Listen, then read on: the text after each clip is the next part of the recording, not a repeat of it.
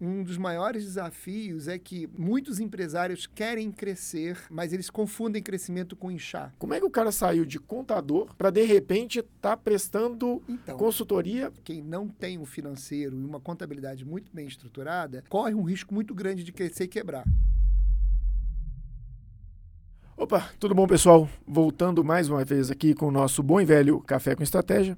E hoje eu estou recebendo uma pessoa aqui muito especial que já trabalha com a gente, já foi meu cliente em outras operações. Hoje a gente tem uma parceria cada vez mais forte. Ora eu sou cliente dele, ora ele é meu cliente, a gente fica revezando nesse momento e hoje eu estou sendo cliente da operação deles. Um pouco diferente dos outros projetos que eu trouxe aqui, que eram clientes ativos. Esse já foi cliente, mas acho que tem muito conteúdo para repassar. O cara muito bacana, trouxe uma trajetória aí um pouco peculiar, e é isso que eu quero começar mostrando para vocês. Mas não deixa de pegar naquela mesma lógica de sempre, naquela mesma pegada que eu quero trazer, que é trazer pessoas que são empreendedores e mostrar para vocês o dia a dia do empreendedor. Como que funciona, como que foi a trajetória, o que ele fez, como ele chegou até aqui. Querendo ou não, ele é um pouco mais modesto, mas ele tem uma trajetória muito interessante.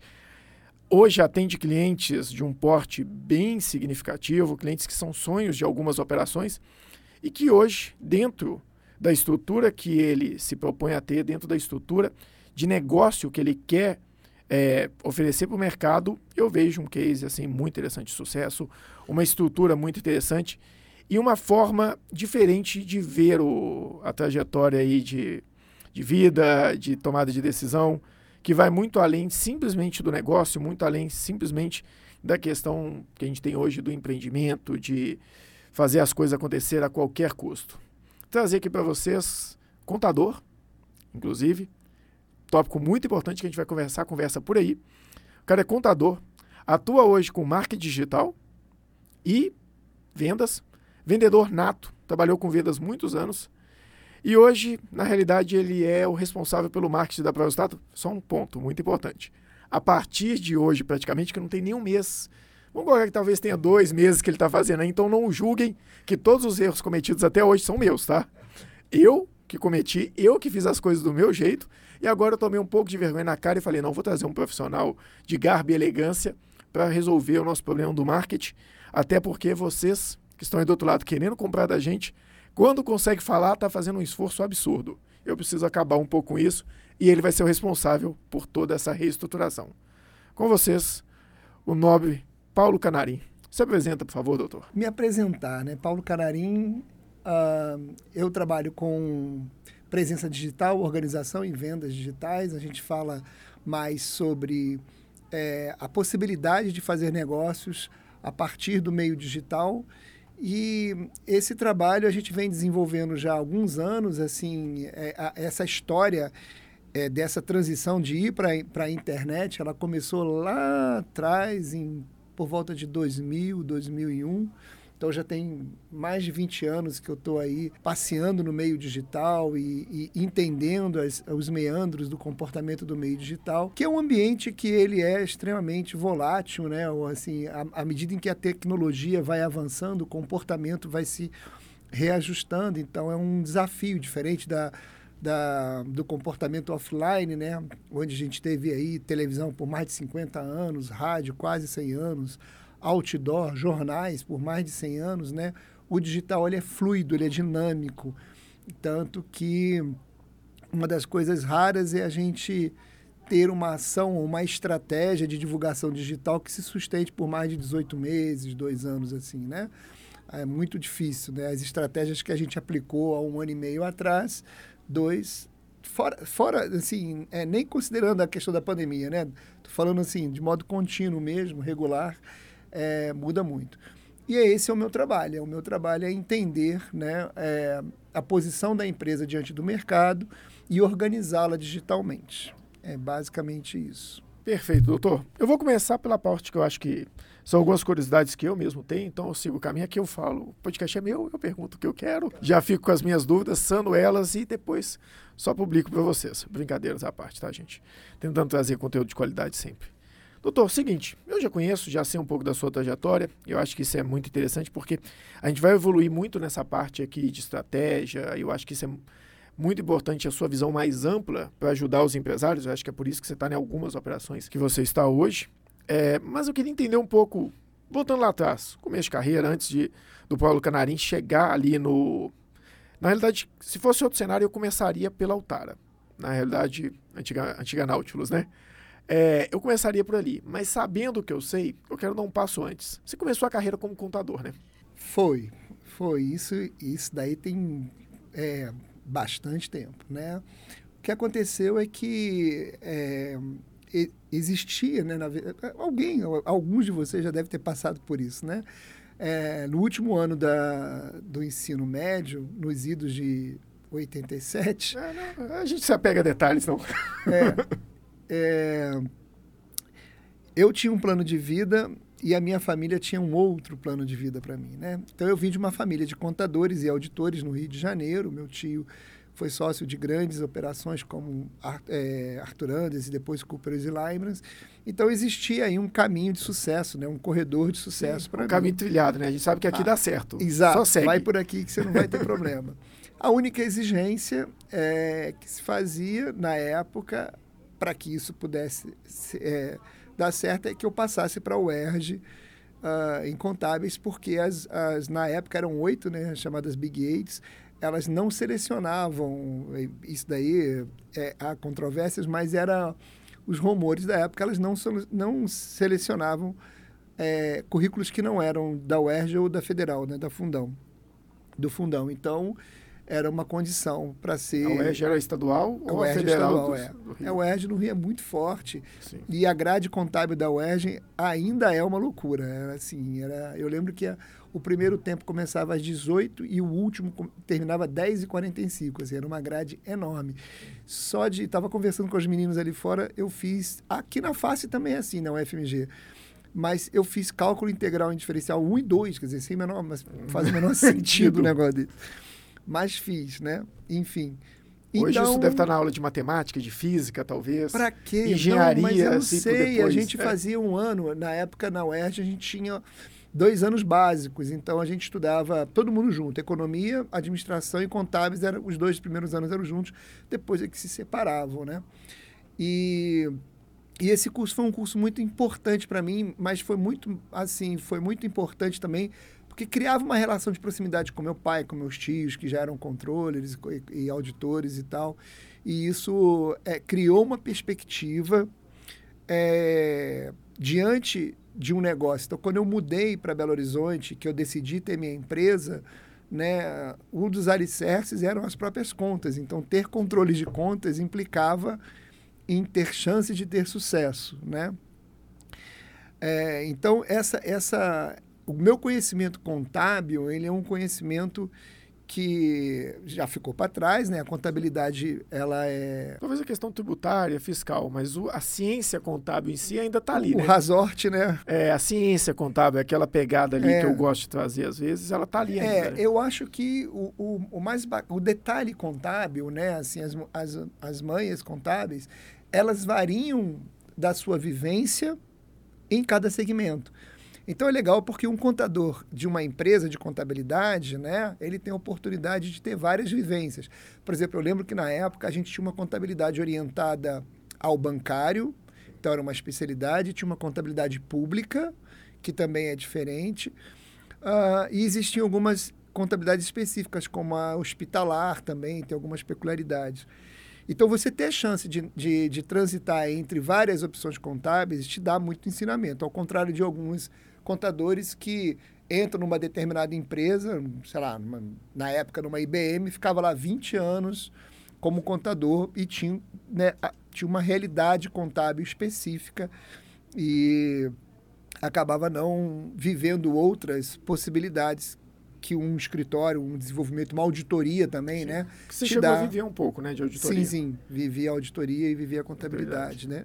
Sempre na, na, nas classificações, né? Porque eu vim para cá ainda jovem.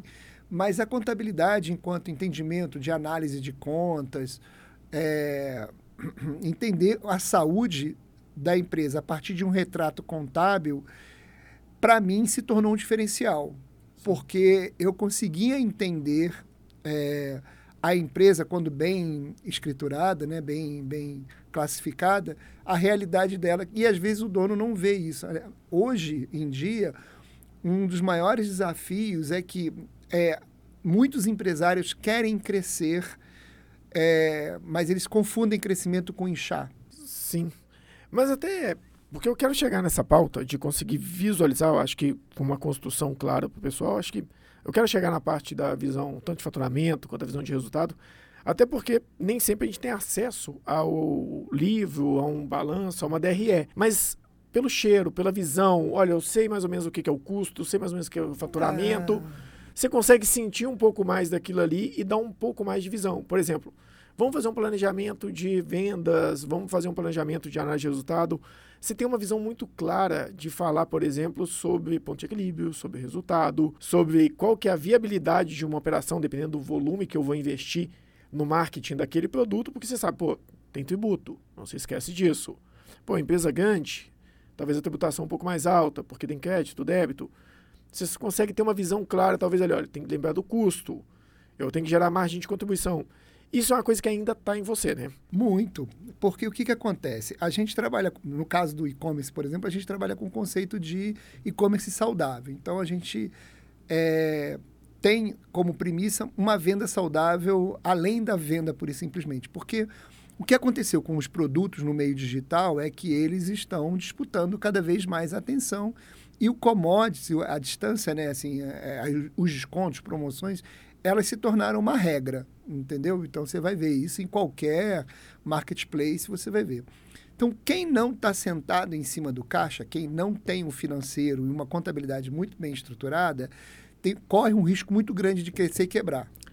Crescer Sim. vendendo e quebrar, entendeu? Sim, eu Aí, entendo é, isso a, a, o meu trabalho, ele fica muito curto, né? Porque o cara cresceu Sim. e pum, quebrou, entendeu? Exato. E às vezes, eu já vi isso acontecer em operações, falando em operações de 20, 25 milhões por mês, consegui chegar a um ponto que eu já virei, já virei para o cliente e falei, olha, sua operação aí vai quebrar, você sabe disso.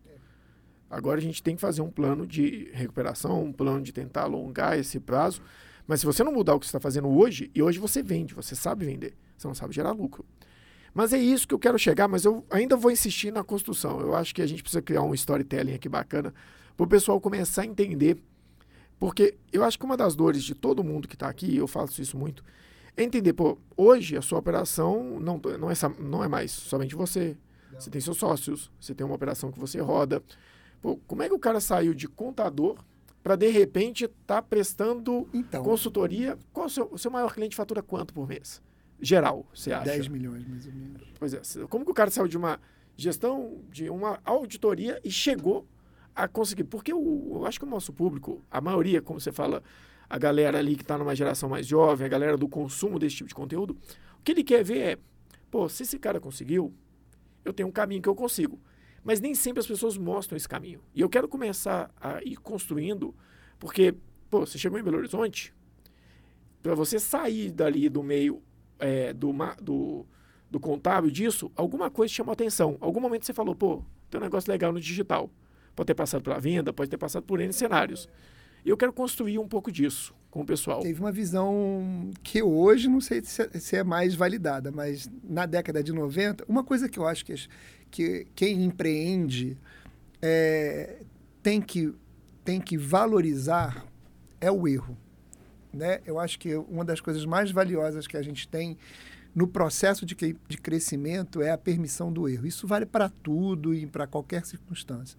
Aprender com o erro, é, entender o erro, aceitar e aprender com o erro é, é muito importante. Eu quebrei a primeira vez, eu quebrei duas vezes e a primeira vez foi em 96. É... Quando você veio para Minas? Depois, eu já estava aqui, a gente tinha, a gente, nós montamos uma empresa, uma, uma confecção. Aí você veio para montar essa confecção? Isso, aí nós Sim. montamos uma confecção de Olha, pergunte, só para o pessoal entender, do nada você resolveu montar a confecção ou você olhou e falou, acho que isso aqui é legal e resolvi montar? Quando, eu comecei a trabalhar, comecei a fazer meu dinheiro muito cedo. Eu namorei Sim. muito cedo. Sim. Entendeu? É um cara apaixonado, gente. Eu não vou deixar ele entrar nessa pauta, não. Porque é. senão eu vou passar vergonha aqui. E vocês também. Ele sobe a régua muito lá em cima. O que aconteceu foi que, sim, é, eu conhecia a, a minha mulher, eu tinha 15 anos. Então a gente está desde 85 juntos.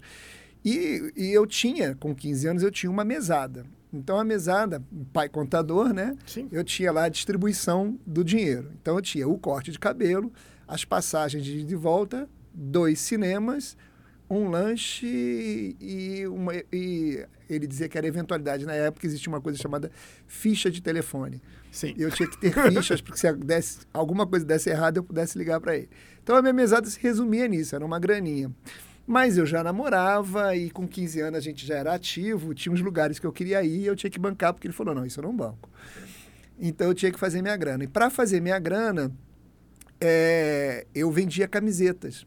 Então eu comprava as camisetas e vendia camiseta. Com 15, 16 anos eu fazia esse negócio, saía para comprar e vender camisetas. Aí eu fiz um curso de silk screen, Sim. né? Que na época era, bombava, né? Eu lembro que passava no Gugu, não nessa época, mas um pouco depois, bombava aquela ideia de você ter uma, uma, uma máquina de silk em casa, que Isso. você virava a sua empresa, ele dava naquela porta da esperança, aquela coisa toda. Era assim, pois é. Então, assim, esse, esse, essa coisa do, do, do microempreendedor, ele já, já tem alguns anos. E aí eu tinha, né? Eu montei uma mesa de silk e tal, eu e o- meu cunhado, e a gente começou então a imprimir as camisas, gravatela. Era um rolê danado, né? E aí a gente começou a vender Passar camisas. Até, exato, sim. batia e tudo. E aí a gente saía para vender as camisas. É, chamava Deixa Fluir a marca. Era uma papoula a marca. E uma flor, né? E aí, mas aí em seguida eu acabei entrando para a UERJ, e aí fui estagiar, fui trabalhar, esse negócio ficou para trás. Quando eu vim para BH, quando a gente veio para BH, eu já vim decidido a não ser seletista. Então teve uma virada de chave. É, o trabalho de auditoria é um trabalho de carreira. Sim. Então, Você largou a auditoria lá e veio para BH? Fui. Ou você veio para cá para continuar? Não, com- a gente eu larguei. Largou e vou para BH. A gente o que acontece né é que é- é- esse o mundo seletista que te dá algumas é, segurança são decisões da vida da gente né Sim. eu tive eu tomei uma decisão que eu queria é, conseguir administrar um tempo perto da Patrícia e da época do Vinícius então é, que o que a auditoria não é uma, uma carreira que facilita esse É tipo de viagem. viagem. viagem muito, ficava fora. É, sai no Né? domingo e volta na sexta e olhe lá. Nossa, final de ano é era 15 assim. dias. Cara, teve final de ano que a gente é, simplesmente não voltava, virava mesmo trabalhando assim, fechamento, auditoria e tal. Então, eu achei que não era muito a minha cara esse tipo de, de situação, né? Então a decisão foi empreender e na época as confecções estavam bombando e, e eu já tinha uma história anterior, fomos para a confecção. E a gente vendendo, vendendo, foi aí que eu aprendi que apesar da administração é, dos números serem importante, né, você ter a visão da realização daquele número na prática é muito importante também. Então, eu demorei para enxergar que aquele, aquela conta dava lucro. Sim. O preço da camisa, na conta, no papel, dava lucro. Mas o lucro estava embaixo da mesa. Em Sim, retalho, em sim. entendeu? Às vezes estava lá no cliente. Então a gente começou, eu demorei para entender que a, a realização do lucro, ela não se dá só do papel. Eu aprendi da pior maneira Sim. que, tudo bem, a sua conta tá certa. E eu tinha malhas estocadas, eu tinha produto estocado. E moda é perecível, né? As pessoas acham que não, mas moda perece, né? Perece. Dependendo do que você faz, eu, eu trabalhei com uma operação de moda muito grande e eu falei isso com a pessoa, eu falei, conversando com a, com a dona, era uma, uma grande operação de moda aqui. Uma, essas, Minas tem muitas marcas relo- renomadas aqui, né? De- principalmente feminino. E eu atendi algumas. Alguns são ateliês, não, não chama ateliê, chama. Eu não sei qual que é o termo.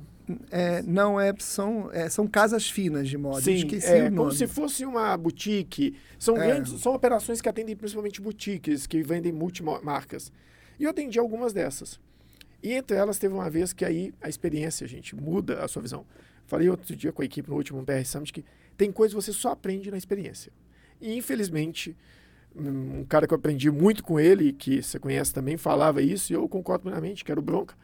Ele ainda fala, provavelmente. O, ru- o problema de ter 10 anos de experiência é que demora 10 anos. É, é verdade. Então, acabou que um dia eu conversando com ela, falei, pô, mas a gente precisa ter uma visão clara do seu estoque. Eu não posso fazer sua DRE com o custo de tudo que você produziu. Eu tenho que fazer com o custo daquilo que você vendeu. O que você produziu e não vendeu é estoque, o dinheiro ainda está aqui. Ela virou para mim e falou, Carlos, mas o meu produto é perecível. Aí eu, pô, na minha cabeça veio. Tomate. É, o que, que eu tô, tô pensando? Tomate, arroz, alguma coisa assim que perde, né? Ela falou: o meu produto é perecível, porque quando passar a estação, não vale mais nada. E faz muito sentido, porque a moda em si, a gente acha que não, mas tirando a Ering, que está aí há muitos anos com o mesmo produto, a Polo, talvez a Lacoste, que deve ter ali como, pelo menos como produto, a vaca leiteira deles, aqueles produtos básicos, a moda é perecível. Dependendo do que você fez a esse ano. feminina, principalmente. Né? Exato, né? mais ainda, né?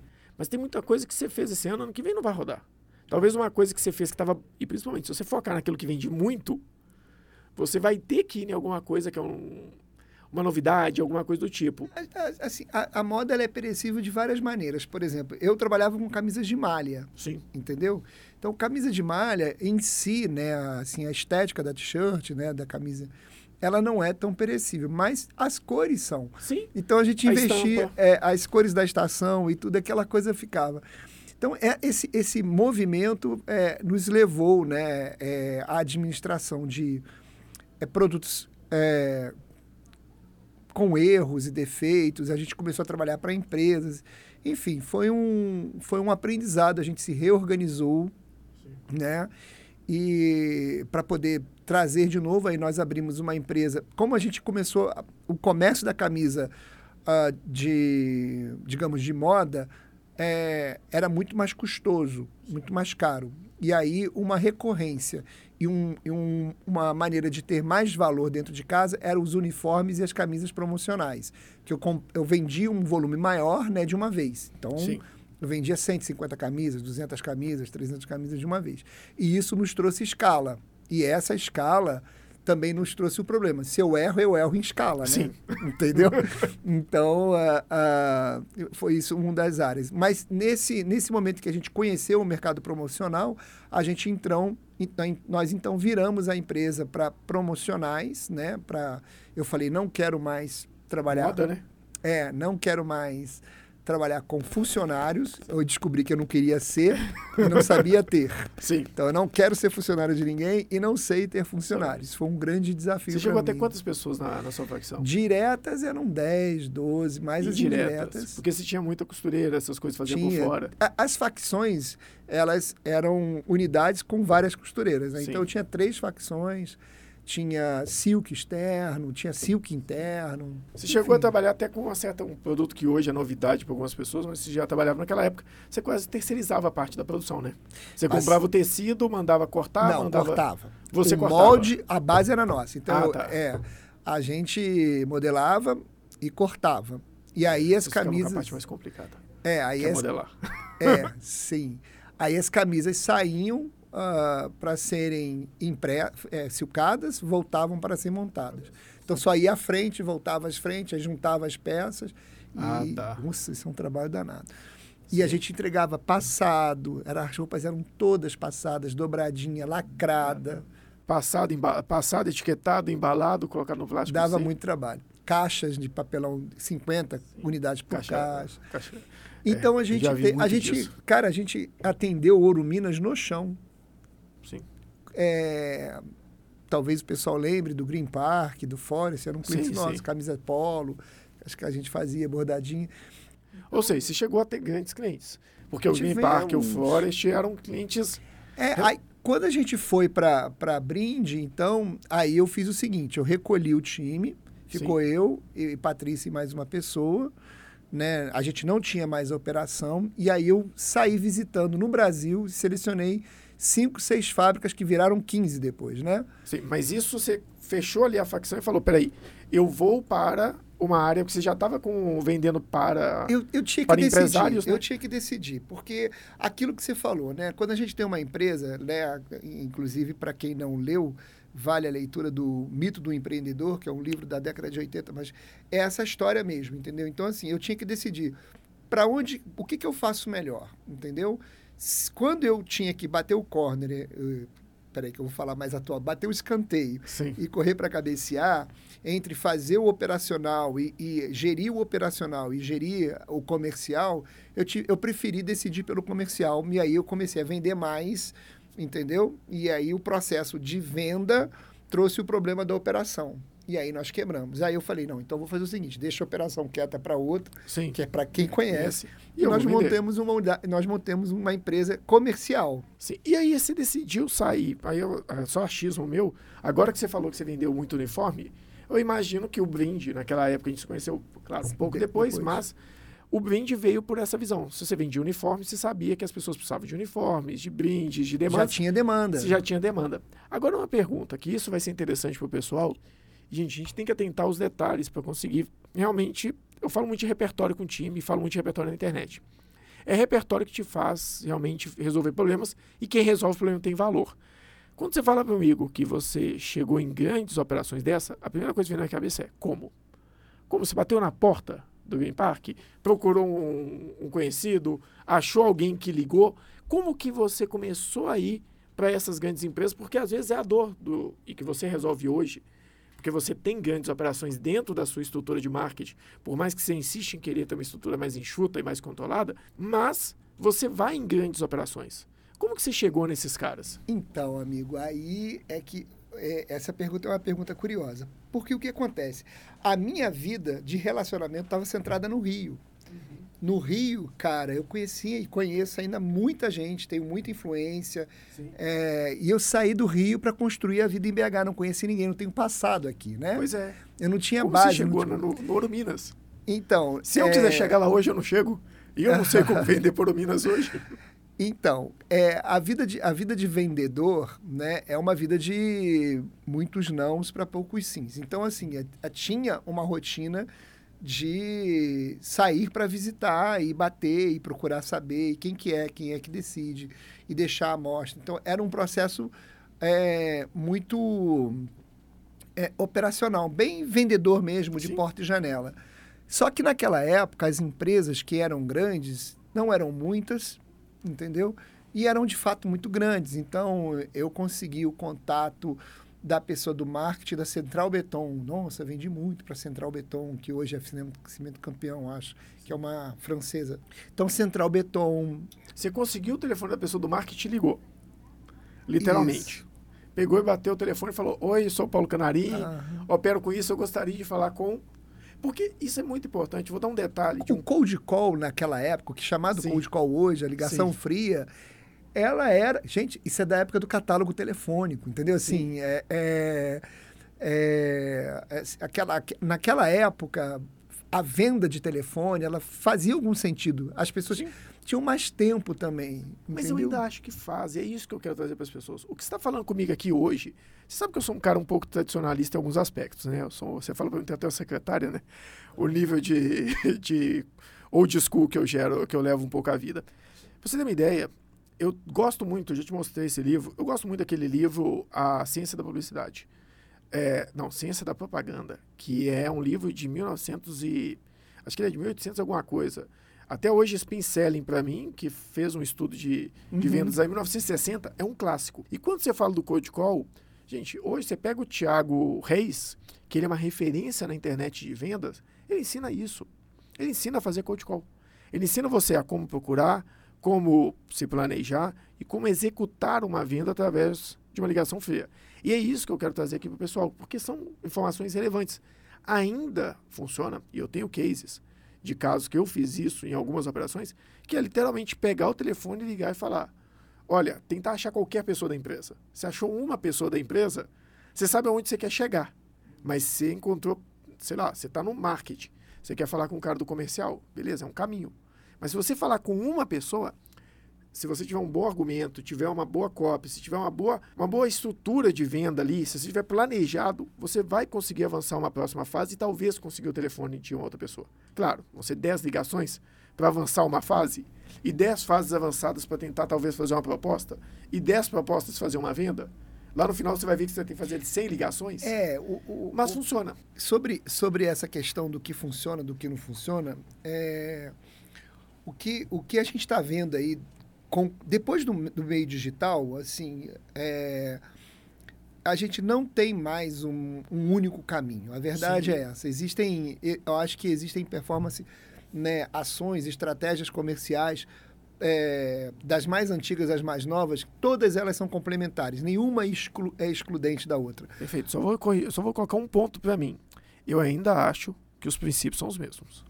Os princípios? É, da venda. Os princípios da venda, para mim, ainda são os mesmos. O mesmo princípio que você vai usar lá no marketing digital, numa venda extremamente estratégica, numa coisa extremamente tecnológica.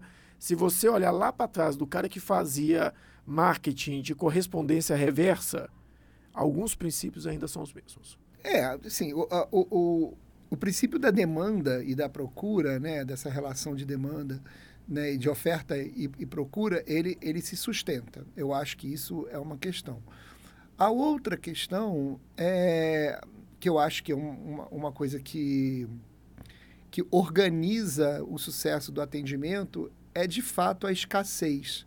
Né? Assim, ter ou não, não uma escassez inventada, produzida, mas ter ou não acesso àquele produto ou serviço, sabe? E esse, e esse, esse acesso... É o princípio, né? É. Escassez. É, esse acesso é ter um valor percebido. Então, são, essa, são esses pontos que são, é, que são importantes. Na época, naquela época, a percepção de valor ela era, digamos assim, muito mais prática, porque era muito menos, entendeu? Tudo era muito menos. Então, a percepção de valor uh, ela era muito imediata. Então, se você tinha uma novidade, num aspirador de pó ou numa tecnologia, né? Estou falando de, aí de anos 30, 40, né? Era tudo muito novo, porque é o ano da invenção da classe média. A classe média não existia no mundo. Perfeito. Olha para você ver, você está me pegando lá nos anos 30 e falando sobre a escassez e a invenção de alguma coisa. Beleza, nos anos 30 isso foi muito famoso, o cara fazia por correspondência. Uhum. Vamos passar ali para os anos 60, 70, ou até um pouquinho depois ali, ele vendia muito isso talvez por rádio e televisão. Depois que passou da rádio e televisão, chegou ali nos anos 90, você tem a Polishop ficando bilionária com o mesmo princípio. Se você passar dos anos é, 90, início de 2000 e vir para agora, final, início, vamos colocar 2016, alguma coisa do tipo, muita gente explodiu com isso fazendo dropshipping, fazendo página de vendas e vendendo novidades. Se você vir para hoje, ainda tem gente fazendo isso talvez com a questão do PLR. Então, o princípio para mim de que se você conseguir criar uma novidade e conseguir chegar até o cliente com essa novidade, de forma a ele perceber essa necessidade dele, ou seja, você criar nele o desejo de comprar aquilo, ou se você conseguir para o marketing mais raiz, que a gente já discutiu muito, que é entender algo que um certo mercado precisa e criar um produto e oferecer para ele com comunicação você vai conseguir vender. Então eu vejo muito esse princípio. É, esse então, princípio ele vai continuar exato, mas é, é, que, é que você veio bem até a enquanto havia uma uma uma, é, uma limitação, uma quase uma exclusividade de canal. Sim. Então, por exemplo, voltando lá na, no, nos anos 40 e 50, antes, até, até os anos 40 e 50, a gente, a, o broadcast era do rádio né? Então a gente não tinha. Ou era, ou era rádio ou era jornal local. Sim. Né? Quero correspondência reversa. Tá Sim, ok, mas eram poucos e limitados. A, a, a, minha opção era aquela rádio e aquele jornal. Eu Beleza. não tinha outra opção. Quando veio a, a TV, eram poucos canais e os horários eram definidos. Então eu tinha aquele canal naquele horário. E aí, nos anos 60 e 70, inaugura-se, então, já que você está falando de, da América, da TV a cabo. Aí sim, explosão de canais. Mas a explosão de canais, ela não, tinha, não foi na mesma configuração que no Brasil. Os canais, embora múltiplos, eram locais. Então, os canais locais prevaleciam sobre os canais de sinal nacional, por exemplo. Então, era uma questão que a gente já, como já veio depois, a gente já veio com isso mais resolvido mas a década de 70 e 80, por exemplo, eram canais bem locais, embora fossem cabo, ou seja, fosse uma assinatura paga. Então, a minha opção era aquele canal, era aquela. Eu tô, então, eu estou sempre limitado a um canal de comunicação que eu não controlo. O, o canal me, me, me, entrega aquela informação. O, o canal da, de vendas de. de, de, de é, lá tinha canal de venda de produto, né? E tudo mais. Mas quando vem a internet, ela, é, a mão é dupla, não é mais uma mão única. O meu interesse por aquele canal, é a minha definição, sou eu que controlo. Até, até a internet, e até recentemente, né, até a vinda do, do stream, mesmo YouTube, é, você assistia o filme na hora que a TV determinava. Você assistia o filme na ordem que a TV determinada. Então, assim, é, toda semana tem um, um capítulo novo de tal série, ou então o filme é naquele horário, a novela passa com o stream e com a internet agora, você define os horários. Então, a intervenção de mão de volta mudou o comportamento. Então, o princípio talvez seja, na forma mais ampla, seja o mesmo, mas o comportamento, agora o consumidor tem poder de decisão, ele tem poder de argumentação, ele tem poder de mando, antes não tinha. Eu concordo. Ele então, vários, isso é... muda muito a moeda do jogo, não, entendeu? Moda, muda muito a moda, mas o que eu pego pelo princípio é que o que, que você tinha lá nos anos 50, lá nos anos, vamos colocar 1890 até 1920 e poucos ali, você tinha o um jornal. E você tinha que ter uma ação da pessoa de volta, de recortar o jornal e preencher e fazer um correio reverso. E naquela época os caras faziam copyright. Tanto é que se você pegar qualquer. O AIDA é de 1906. Hã? AIDA, Atenção, Interesse, Exato. Desejo e Ação é de 1906. Pois é, eu fiz até um vídeo, eu acho que todo mundo devia assistir ele. Eu peguei todas as metodologias de, de marketing que tem e foi tentando voltar onde que ela nasceu, no livro mesmo. Cara, mas isso tem uma explicação muito, muito, assim, talvez até óbvia. Você Aliás, chama de Aida, eu chamo de Aida. Se você tivesse falado Aida, eu saberia. É? Aida, eu não sei. ah, tem uma explicação, talvez até ligeiramente óbvia para isso, né? É, se você pegar o, a ascensão tecnológica, a nossa ascensão tecnológica, né? Estamos aí com a Índia pousando na Lua, né? Deve ter uns, uma semana, dez dias. Mas se você pegar, assim, a, a, é, a, história da evolução da nossa humanidade, você vai ver que a gente levou aí, sei lá, uns dois mil anos entre a condição de nômade e, e não nômade. Deve ter levado aí quase mil anos entre é, você ser um, um é, você tirar o produto da terra e você conseguir pastorear e produzir aquilo, né? Foi mais ou menos é, foram alguns anos em que você, você levou para não ser um extrativista e ter né, um, uma organização daquilo. Deve ter levado mais uns 200, 300 anos lá para século 12, 13 para você gerar o excedente que o excedente é a semente do sistema que a gente tem Sim. hoje, né? Então eu produzia, é trocava e passei a ter excedente, passei então a fomentar o comércio. Sim. Desse excedente para caravelas e expansão mundial foram 400 anos, mais ou menos, de 1100 até 1500. Mas de 1500 ao vapor foram 200 anos, 1700. É. Do vapor para a luz elétrica, mais 100 anos. De 1850 para o avião, né, 80 anos. Do avião para a Lua, mais ou menos 60 anos. Então, o salto tecnológico. Eles vão acelerando, né? Vão eles vão diminuindo. Mas a base da nossa formação moral, né, é centrada, por exemplo, na, em Abraão, que abaixo de Abraão você tem é, os judeus, os católicos e os muçulmanos. Né? Então, assim, você tem aí, dos nove, você deve ter uns seis bilhões, Sim. entendeu, de hoje. Então, a base da construção moral tem dois mil anos.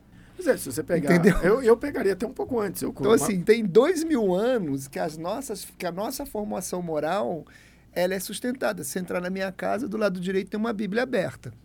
Então, isso explica um pouco da, do nosso, da nossa... Da nossa é, da nossa relativa demora, né, assim, nessa evolução de, de, de, aceitação. Então, o que funcionou em 1900, 1800, funciona, porque funciona há dois mil anos, Exato, entendeu? eu colocaria até mais, tem muita coisa aí, o ser humano tem, sei lá, Homo sapiens deve ter 50 mil anos, no máximo aí, provavelmente. Você tem 50 mil anos de Homo sapiens, que você tem uma evolução tecnológica que tem talvez 50 anos. Então, você tem um comportamento animal, um comportamento que vai no subconsciente, que vai, se dividir o cérebro ali entre as três grandes áreas dele, a área mais é, estruturada, mais robusta, mais tempo disponível e a maior está relacionado às reações que são meio que instintivas. Então você tem o lobo central ali que está a parte mais do ser humano como é, a mente humana mesmo daquilo que a gente controla. E agora me fugiu o nome da parte que é que que está perto da amígdala ali, que, re, que reflete a parte dos desejos. Então, muita coisa daquilo ali vai continuar funcionando. É por isso que eu, até para a gente ficar no, centrar aqui um pouco mais na parte da estratégia, aquilo que você fez para vender lá ainda funciona hoje. Não, funciona, mas é isso que eu estou te falando. É, eu acho Pode não que... ser tão efetivo da mesma forma. É porque hoje você tem, você tem, a tecnologia, ela ajusta comportamento, né? Então a gente tinha um telefone fixo na década de 90, ainda Sim. tinha um orelhão, né? Mas, Paulo, existia celular? Sim, existia celular.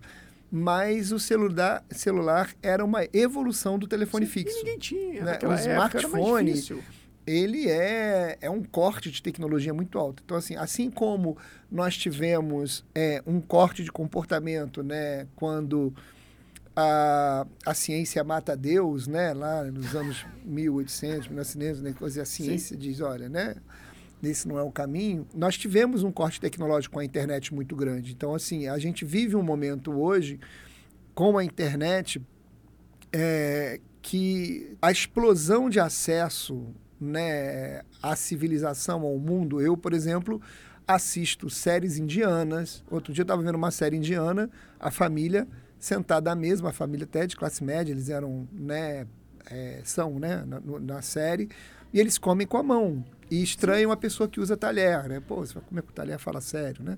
E tal. Então, assim, você hoje tem uma participação intercultural muito grande. E isso muda o quê? Cara, isso muda tudo. Isso muda tudo, porque o, antigamente, eu quando visitava um cliente e esse cliente eu percebia, por exemplo, valores de família ou então de futebol, alguma coisa, eu abria um ponto de contato para ser reconhecido. Então, isso são técnicas Sim. de abordagem que a gente ainda faz hoje, né? Exato, ainda funciona. Funciona. Mas só que hoje, é... o que eu estou querendo te dizer é que numericamente a técnica funciona. Né? Mas numericamente o cara ou era Atlético ou era Cruzeiro. Sim. Beleza? Hoje, se ele gostar de mangá, ferrou, porque tem 500 tipos de mangá. Beleza, Entendeu? então, assim. É que eu acho que você tá. Então, assim, eu entendo, mas você tem que talvez olhar o seguinte: a audiência, as pessoas que estão iniciando, não tem essa bagagem cultural que você tem.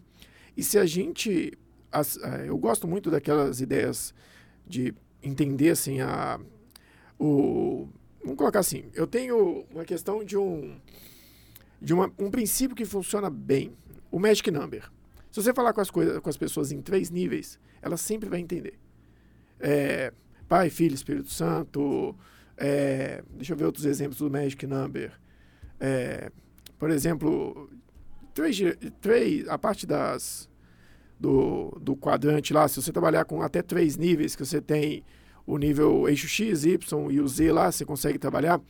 É, tem muita coisa que você consegue simplificar. E é isso que eu quero trazer para as pessoas, porque assim, as pessoas estão lá do outro lado, eles estão entendendo, e a gente talvez tenha que até centrar um pouco mais a conversa nesse aspecto, que é o seguinte: o que, que eu tenho hoje na, na, na minha operação? Eu não trabalho com marketing digital. Você sabe disso. Eu faço, eu tenho presença digital pelo YouTube que tem pouco tempo. Eu não trabalho com coisas muito robustas, eu não tenho um e-mail marketing muito robusto, eu não faço ads, não, eu não faço. Mas é uma, é uma relação, Carlos, assim. Bom, para começar, você tem uma experiência de mercado, né? Sim, não, mas é isso Se que eu, fosse dizer para quem está começando, né, assim, é, olha, é, eu, eu preciso começar a trabalhar. Eu começo por aonde? Por onde que eu começo? As minhas relações comerciais. Eu não sei se é isso que você está querendo. Não, é, eu quero conduzir um caminho, porque assim, o que acontece? O que eu quero mostrar para as pessoas é que existe um caminho. E nesse caminho a gente vai pegando alguns eixos. Por quê? A presença digital é ótima, é um caminho e ele é necessário hoje. Mas também funcionam outros. Então, por exemplo, o que eu quero mostrar é que. Sem dúvida, eles não são excludentes. Eles Exato. São includentes. Você foi ali e fez uma ligação para um cara. Você conseguiu achar o telefone através do marketing. Com o marketing, você chegou até alguém e abriu uma porta. Pô, se você está aí parado, olhando qual o melhor caminho, pô, eu não sei fazer marketing digital, eu não sei fazer. É, eu não sei fazer marketing digital, eu não sei fazer. Como é que a gente faz essa ligação hoje, você sabe? Olha, eu faria de algumas formas. Eu, Carlos, conhecendo o que eu conheço, eu pegaria o LinkedIn e começaria a procurar. E, e tentaria um contato com o LinkedIn e funciona. Exato Só que eu consigo Exatamente fazer. isso. Exato. E é o que o Thiago Reis ensina, mas é isso que eu quero mostrar para as pessoas. É Olha, exatamente isso. Porque o LinkedIn hoje é, tem a vantagem de, de, de você, você fazer pesquisas lá, filtros e conseguir Sim. pessoas é, e e abordar talvez pessoas. pelo mesmo preço que você gastava antes para fazer ligação. Você pode contratar ah, eu o. acho que até Não, é porque barato. você pode fazer de graça, mas você pode contratar o Sales Navigator e ter acesso a muito mais controles. Ah, mas eu tenho que pagar. É porque você não está pensando na época que ele tinha que pagar a ligação do telefone, que era muito mais complicado. Então, existe um caminho que eu quero mostrar é, pegando uma trajetória, eu mostro, olha, pô, eu estava em camisa, então quer dizer que se eu achar um produto aqui hoje, que é um produto interessante, e que eu posso fazer um dropshipping, eu posso terceirizar, eu posso fazer várias coisas, eu consigo vender e achar um caminho. Pô, a camisa não deu certo e eu mudei de ramo, nesse meio caminho, ele achou uma oportunidade que ele entendeu, olha, existe um mercado. Não é porque eu abandonei um caminho que eu não encontrei um outro naquilo ali. Então deu certo para mim. Você achou um outro caminho que foi um sucesso por um tempo. É, a e gente... você buscou grandes clientes nessa operação e deve ter aprendido muito nesse caminho. Sim, sem dúvida. O, o, o que virou a empresa de brindes, o, o que virou a empresa de brindes, de fato, foi a internet. Sim. Quando eu, eu, eu entrei para a internet, organizei a internet, e na época ninguém estava na internet, nenhum fabricante estava, e eu vendi para esse Brasil inteiro. Eu entreguei brinde em Manaus, entreguei em brinde em João Pessoa, Belo Horizonte, era assim, era, era, eu tinha as grandes contas de Belo Horizonte, eu tinha. De fato, atendia Uzi Minas, Minas Brasil, é, Ali, era cliente nosso, E Fiat. tudo foi no Cold Call. É isso que eu quero começar a pegar. Pô, você virou de uma empresa que não tinha, pô. Tudo eu foi vendo Cold camisa.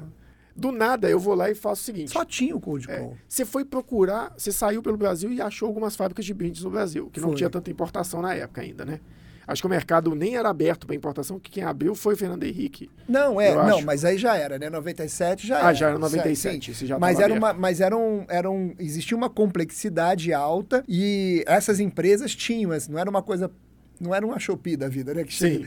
É, então era complexo. E, e as coisas eram muito, até então elas eram muito ah, verticalizadas. Por exemplo, eu trabalhava para uma empresa de canetas que importava canetas alemãs. Sim. o meu concorrente importava canetas espanholas, o outro italiano, entendeu? Então a gente nem a gente disputava um mercado de canetas, mas com produtos únicos, digamos Sim. assim. Eu quando vendia Crown, eu vendi canetas Crown, né? Se você não conhece, dá uma olhada no Google. Ainda É, vende são umas muito. canetas bem bacanas, assim, são Tem um consultor aqui que tem uma que ele carrega na mão até. É, é, eu vendi canetas Crown, então assim, eram canetas ah, que, que são exclusivas de uma. Então a gente tinha uma certa exclusividade, entendeu? Era assim, as, as fábricas que eu trabalhei tinham produtos bem verticalizados. Então, era comprar o meu produto, né? Ou então comprar o produto do concorrente, que era específico dele, entendeu? Sim. Né, A gente não, não tinha o mesmo produto para todo mundo. Eu vou te entendeu? dar um outro exemplo aí hoje. Um cara que eu sigo, também desse mercado, eu sigo algumas pessoas do dropship que eu gosto de conhecer. Eu gosto de repertório, eu sou... Realmente eu tenho um problema com conhecimento. Isso é uma coisa que ainda acontece para mim. Por exemplo, tem uma coisa que as pessoas vendem na internet, é lista de fornecedores da China. Por quê? Tem-se um certo produto específico ali. Por exemplo, eu estava vendo hoje de manhã, o cara achou uma garrafinha, uma garrafinha motivacional que todo mundo carrega hoje. Você vai ver umas garrafinhas de tomar água que é grande e tem uns, umas frases. Aí ele tem um kit de garrafa promocional. Ele estava mostrando que esse kit de garrafa promocional fez 20 mil vendas na operação dentro do, da Amazon. Ótimo. Eu tenho ali o mesmo caminho. Se você procurar um bom fornecedor, se você tiver um bom produto e conseguir um canal de distribuição, hoje o canal é mais fácil. Automaticamente tem muito mais gente com canal de acesso aos fornecedores e muito mais gente com canal de acesso ao distribuidor, que é o canal de comunicação que seria, por exemplo, o marketplace. Mas ao contrário de você que tinha que fazer ligação, tem milhares de pessoas ali dentro do marketplace. Então, mesmo assim, nessa mesma trajetória, eu consigo conectar a sua virada, pô, o cara que estava ali vendendo na internet, ou o cara que tem um produto, ou o cara que estava na prestação de serviço, uma lanchonete, o que ele tiver, ou ele era um funcionário. Aí ele buscou um produto, não deu certo. Talvez no meio desse produto, e eu tenho clientes que aconteceram isso, o cara vendia computadores. Durante a venda de computadores não deu tão certo, mas ele descobriu o marketplace há cinco anos atrás. E o marketplace há cinco anos atrás Era era um oceano azul. E dava dinheiro. É. Ele foi, viu no marketplace e falou: peraí, mas o marketplace vende aspirador de pó, vende geladeira, vende fogão, vende várias coisas. E ele virou para isso aqui. Mas o que, que ele precisava? Ele precisava do fornecedor. E aí ele buscou um canal. Só que com você, você precisava achar o cliente. A sua batalha do dia a dia era achar o cliente. Hoje, a batalha do dia a dia de achar o cliente, você pode usar o marketplace, que ele acha para você. Você só vai ter que brigar com o seu concorrente. É uma escolha. Né? Mais ou menos. É, hoje está mais complexo do que isso. É, mas você tem que brigar com o seu concorrente lá dentro no final das contas, porque ele vai colocar um preço, vai colocar outro. Não, não é por isso não. É porque o, o marketplace é um lugar fechado, né? Sim. É um ambiente fechado.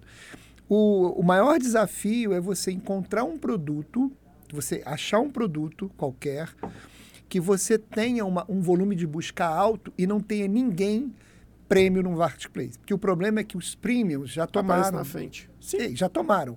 Então já tem premium para quase tudo, digamos assim. Exato. Então, você achar um produto que tenha volume que não tem premium é, é um desafio. Então, é muito difícil hoje você chegar no marketplace e dizer assim, não, tô... vai ter gente aí que vende 40, 50 de vezes menos, mas o que se vendia e o que se vende hoje realmente os, uh, os, uh, as contas, os sellers premium já assumiram, né? Eles garantem. E depois eles abriram para as grandes corporações. Então, é assim, você vai ver a Positivo Tecnologia, é um, tem uma página premium na, na Amazon, é, provavelmente grandes marcas de cafés têm também. Então, quando você entra hoje é, para uma linha de produtos que já tem sellers que são que assumiram né, as quatro, cinco primeiras páginas, é muito difícil, entendeu?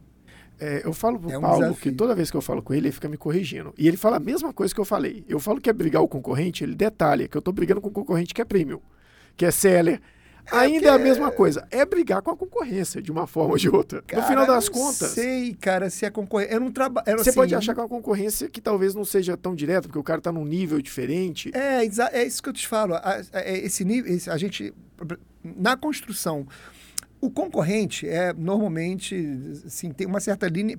Porque como é que você vai dizer para mim assim, ah, eu, eu montei uma, uma hamburgueria, uma hamburgueria no, no bairro. Ah, eu tenho como concorrente o McDonald's dependendo do aspecto, a gente, a gente tem que fazer uma análise para dizer sim, você está perdendo venda para o McDonald's ou o McDonald's, ou você está tomando venda do McDonald's. Sim. Essa relação de concorrência, a gente faz uma análise de contexto para entender se isso de fato está acontecendo, né? É, ele tem que preferir um a outro, entendeu? Agora, quando você chega num lugar que você não tem nem acesso, entendeu? Assim, você não. Eles, é, sua concorrência, é, é, análise de concorrência, uma coisa um pouco assim. Eu vou te dar um exemplo. Assim, eu posso citar exemplos de operações que a gente tem. Eu tenho uma operação que começou há talvez dois, três anos atrás, numa época que já tinha muito seller lá dentro do marketplace, tinha muita gente grande dentro do marketplace. Os caras estão vendendo 18 milhões por mês e estão batendo de frente com muita gente grande. Então, assim, eu ainda acho, a minha visão, pela experiência que eu tenho dentro de operações, sellers, agora. Mas eles, há dois anos, eles bateram e entraram quando já tinha seller. Eu já tinha atendido outras operações parecidas com a deles ah, em 2018. E que eram operações que já estavam com volume muito grande e estavam brigando numa época que, por exemplo, não, a Sugar é, queria é, entrar. É, então existe sim, ainda existe, essa. Mas sempre essa vai existir. Exato. Sempre vai ter um Pelé, um Ronaldinho Gaúcho. Sempre vai ter esses caras. Eu, eu tô falando aqui, porque tem que tomar cuidado com isso, o, o Carlos. Eu, eu prefiro dizer, para tomar cuidado, é porque esperança não é estratégia. Eu concordo. Entendeu? Mas eu não posso falar também que não existe. É isso. Eu não sou um cara que tenta fornecer, oferecer para as pessoas fórmula mágica, as coisas. Eu isso. falo que a disciplina é a fórmula mágica para mim, processo, padrão. Mas eu tenho que. O que eu quero trazer aqui, nessa visão, é que existe, existe. Você pode chegar, aí é uma estratégia sua.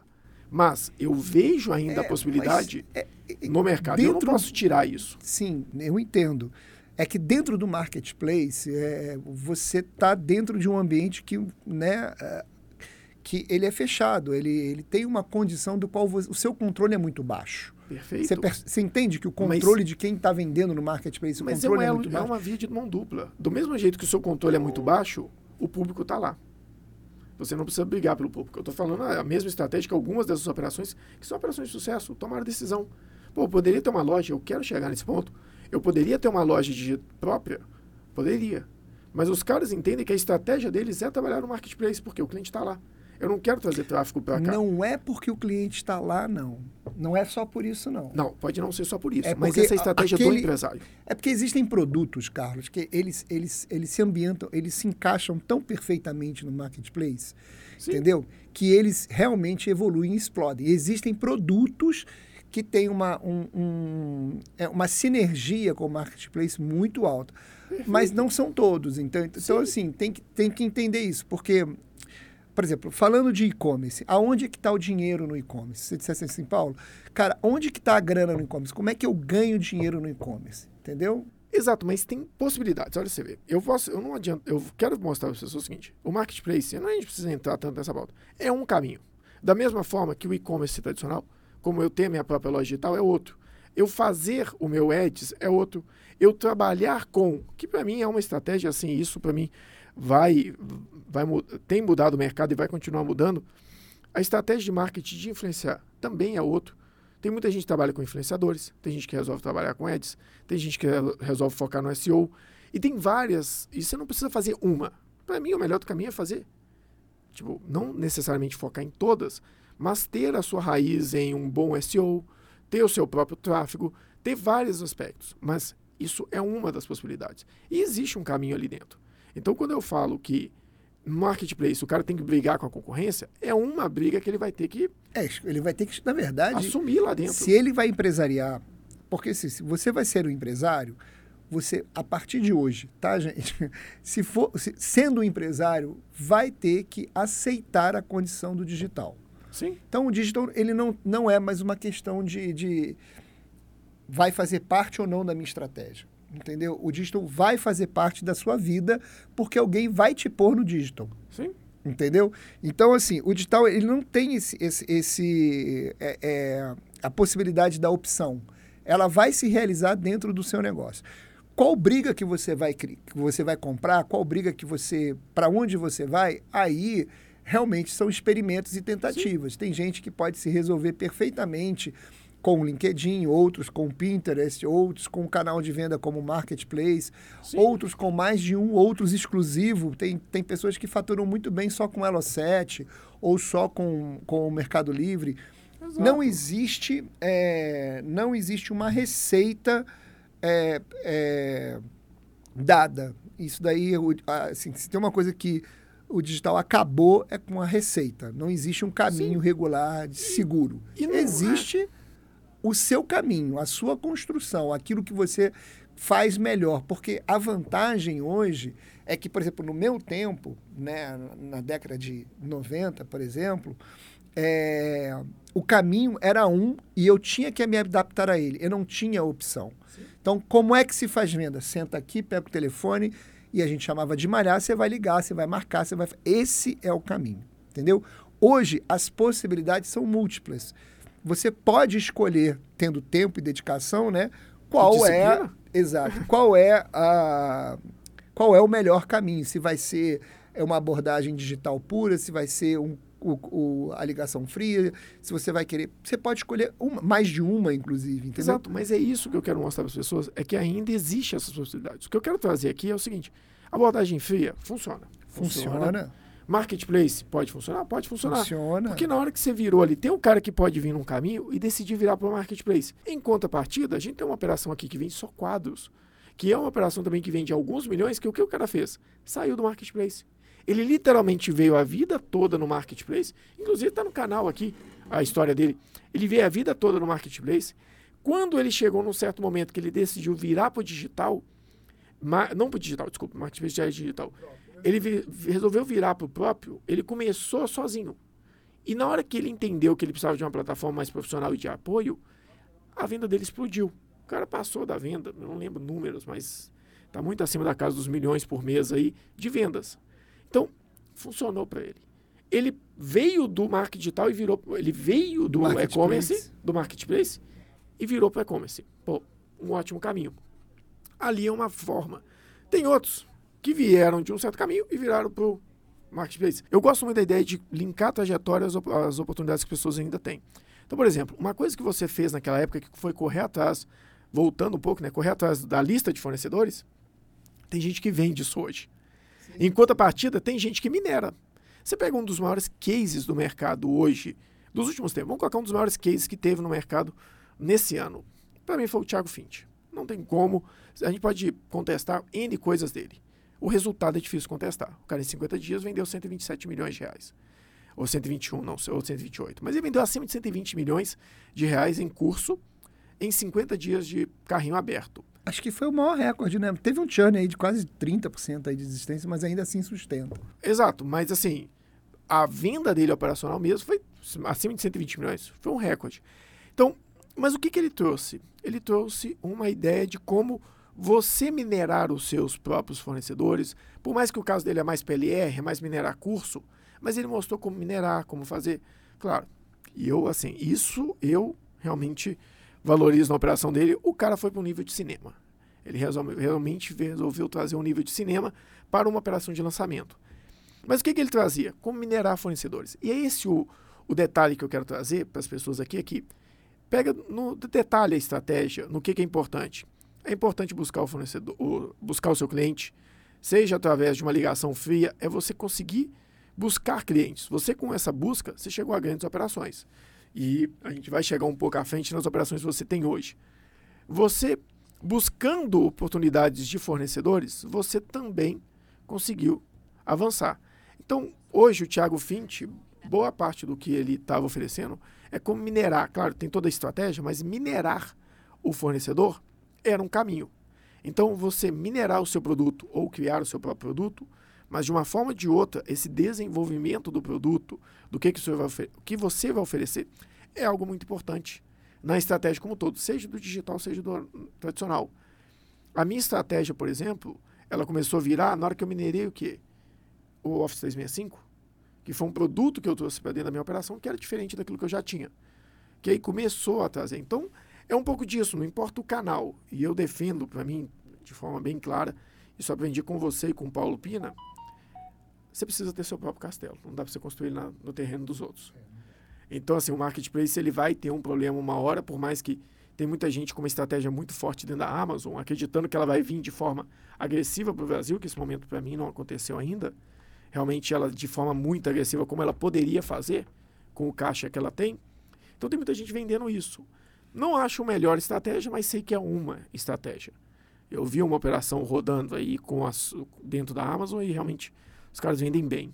Mas a margem é muito pequena, tem N outros fatores e realmente a concorrência é muito agressiva. Na década de 90, início dos anos 2000, quando você fornecia para uma rede de varejo, como Carrefour, lojas americanas e tantas outras.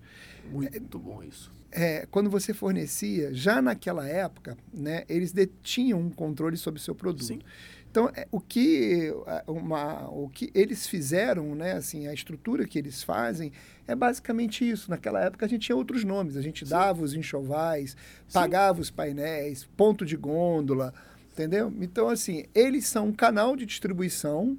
Ah, existe um, o que hoje é, o que hoje, para o marketplace hoje, são as primeiras páginas, no início, no final dos anos 90, era o limite da gôndola. Então, você chegava lá e dizia assim, ó, oh, eu quero botar o meu produto que é excelente aqui.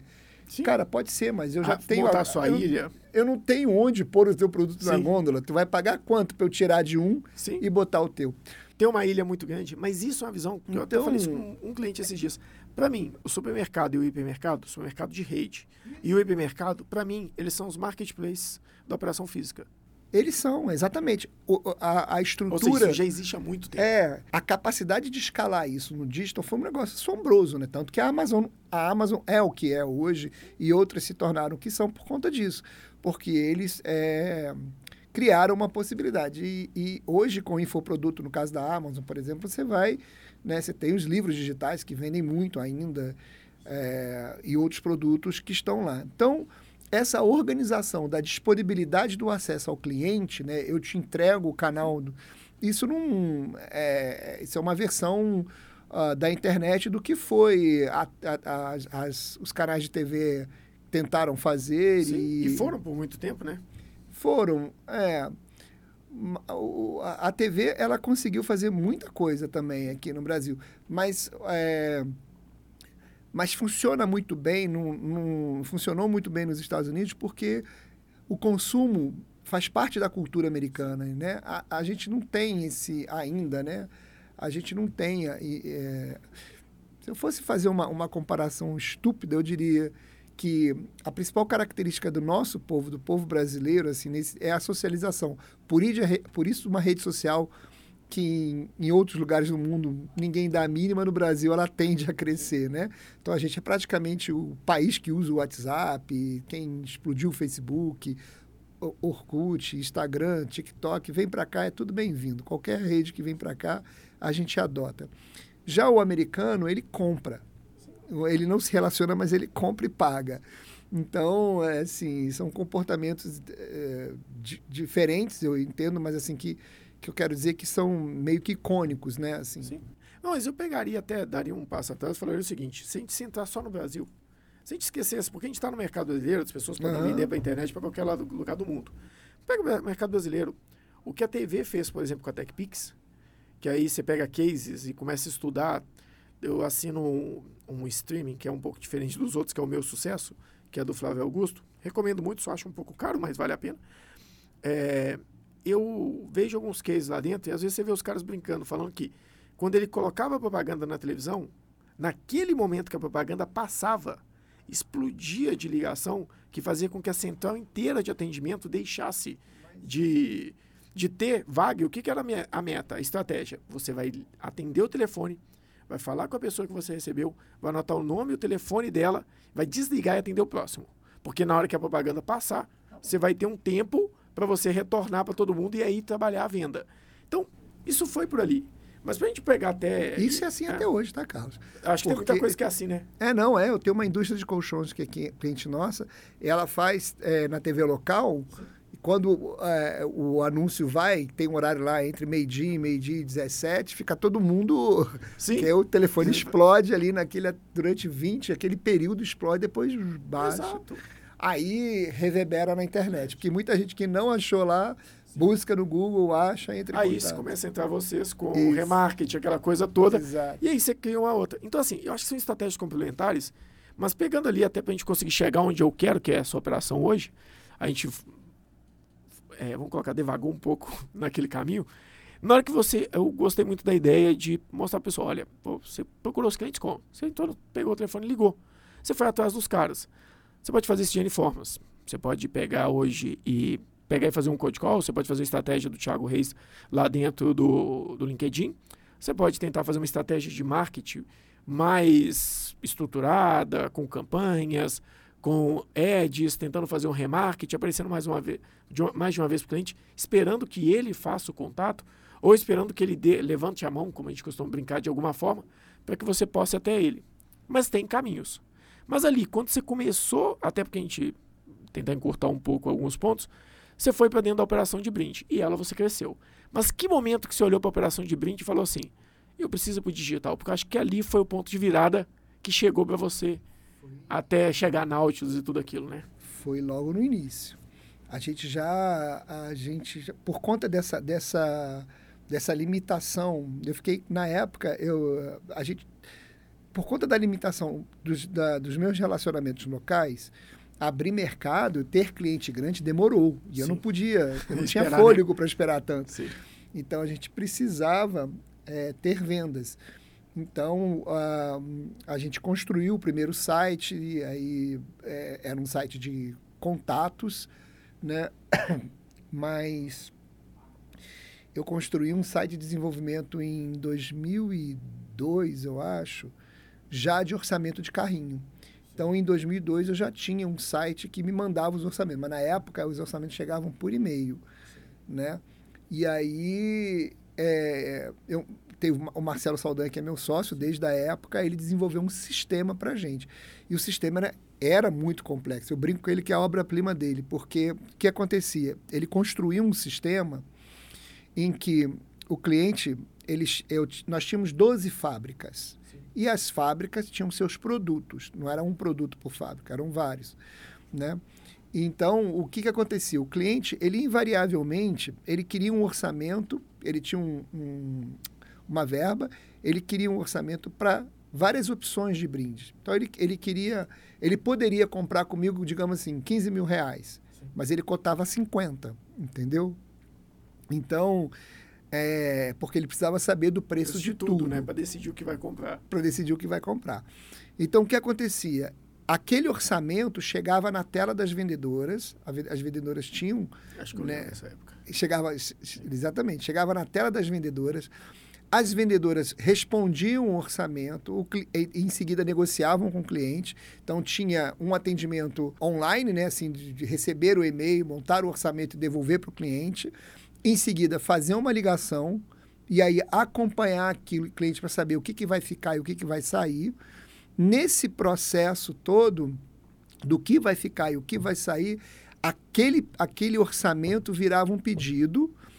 E se ele comprasse camisa, boné e caneta, aquele pedido, aquele, aquele pedido do cliente se desdobrava em três pedidos para três fábricas diferentes automaticamente com código. Então a gente tinha um controle né, sistêmico, né, integrado de tudo que acontecia. Então a gente sabia exatamente onde o cliente estava a todo momento dentro da nossa empresa. Depois que ia para a fábrica, a gente tinha que trabalhar mais porque tinha que gerir a fábrica. Né? Então a gente tinha um porque gente... você fazia, além da gestão do cliente, aquela questão de orçamento, comunicação, você tinha que gerir, receber comunicação das fábricas, você respondeu ou não, consolidar tudo aquilo ali e virar uma proposta. Aí a gente cresceu de novo em número de vendedores, aí, meu Deus, foi punk também. É, mas e como que você chegou? Como você, assim, 2002, não 2002, eu acho que o marketing, o, não marketing, mas ter um site já era uma coisa um pouco mais comum. Que eu lembro que em 2002, é, não, não foi 2002. 2002 eu entrei para trabalhar na CEMIC. Fiquei na CEMIC de 2002 a 2004. Em 2000 2002 a 2004, eu lembro que eu entrava muito no site da Telemix celular, aquelas coisas, tinha bate Era a época do bate-papo online. Tinha bate-papo UOL, bate-papo da Telemig, é, tinha bate-papo do, assim, a, do Yahoo. A, a, o ponto de virada, assim, o que definiu a internet...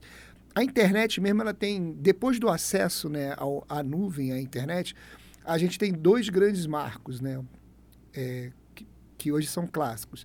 O primeiro é o Hyperlink, então, a, a, navegação por hiperlink é, é uma construção te tecnológica que mudou o nosso comportamento. Ou seja, www.google.com.br. Não, não. Hiperlink é eu ter uma informação e ir saltando para dentro de links? Ah, tá, então, são, são, os hiperlinks dentro é, daqueles... São as páginas, né? Eu entrei numa página e vou entrando em outras Você páginas. vai se desdobrando aquilo Sim. ali. Esse, esse, esse foi o primeiro ponto, assim, uau, né? E o segundo por incrível que pareça, já nos anos de 95, 96, foram os blogs. Porque o que acontece? A, a, importância do blog, ela se deu naquele momento, ela construiu, na verdade, ela destruiu né, é, um monopólio da comunicação. Sim. E construiu o marketing de conteúdo, né? Construiu a, o, marketing... A, a, o conteúdo em si na internet, né? Porque foi quando começou as pessoas a entender que a internet era uma fonte de conhecimento, uma fonte de informação, e aquilo deixou de ser um monopólio. Por exemplo, eu só consigo ter informação se eu for na Isto É, na Veja, nessas grandes revistas. Exato. Eu tenho vários blogs que me dão informações e principalmente entretenimento. Não, e as informações eram, eram fundamentais porque elas se, se voltaram a se regionalizar. Então, assim, era muito parecido. A gente, aqui em BH a gente brincava muito, né? Quando eu ia para Pelada, né?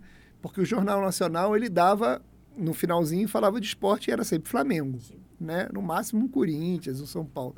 Mas não falava do que acontecia com o Atlético, Cruzeiro, Coxa Branca, né, esporte, qualquer outro Grêmio, não chegava, na, né? Ou seja, para a Rede Globo, a, o Brasil era o que se, que se passava no Rio de Janeiro, Sim. entendeu? Assim, e não é verdade, o Rio de Janeiro não, assim, o Brasil não é só litoral, né, como diz o, a música.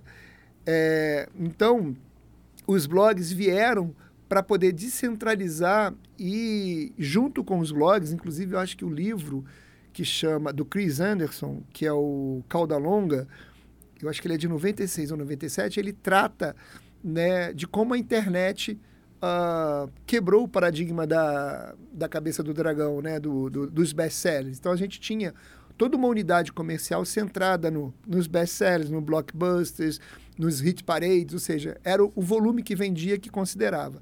E a internet não, ela é mais rasa e mais ampla, digamos assim, entendeu? Então você pode ter uma loja que vende uma loja física que vende livros? Pô, uma livraria? Pode, né? Uma, antigamente existiam lojas de disco, né? Porque existiam discos, então tinham lógicas de disco, lojas de disco. Você teria aqueles produtos que mais vendiam naquela época, né? Nas lojas, porque o, o dono tinha um limite físico e queria girar o estoque, ele comprava o que vendia, né?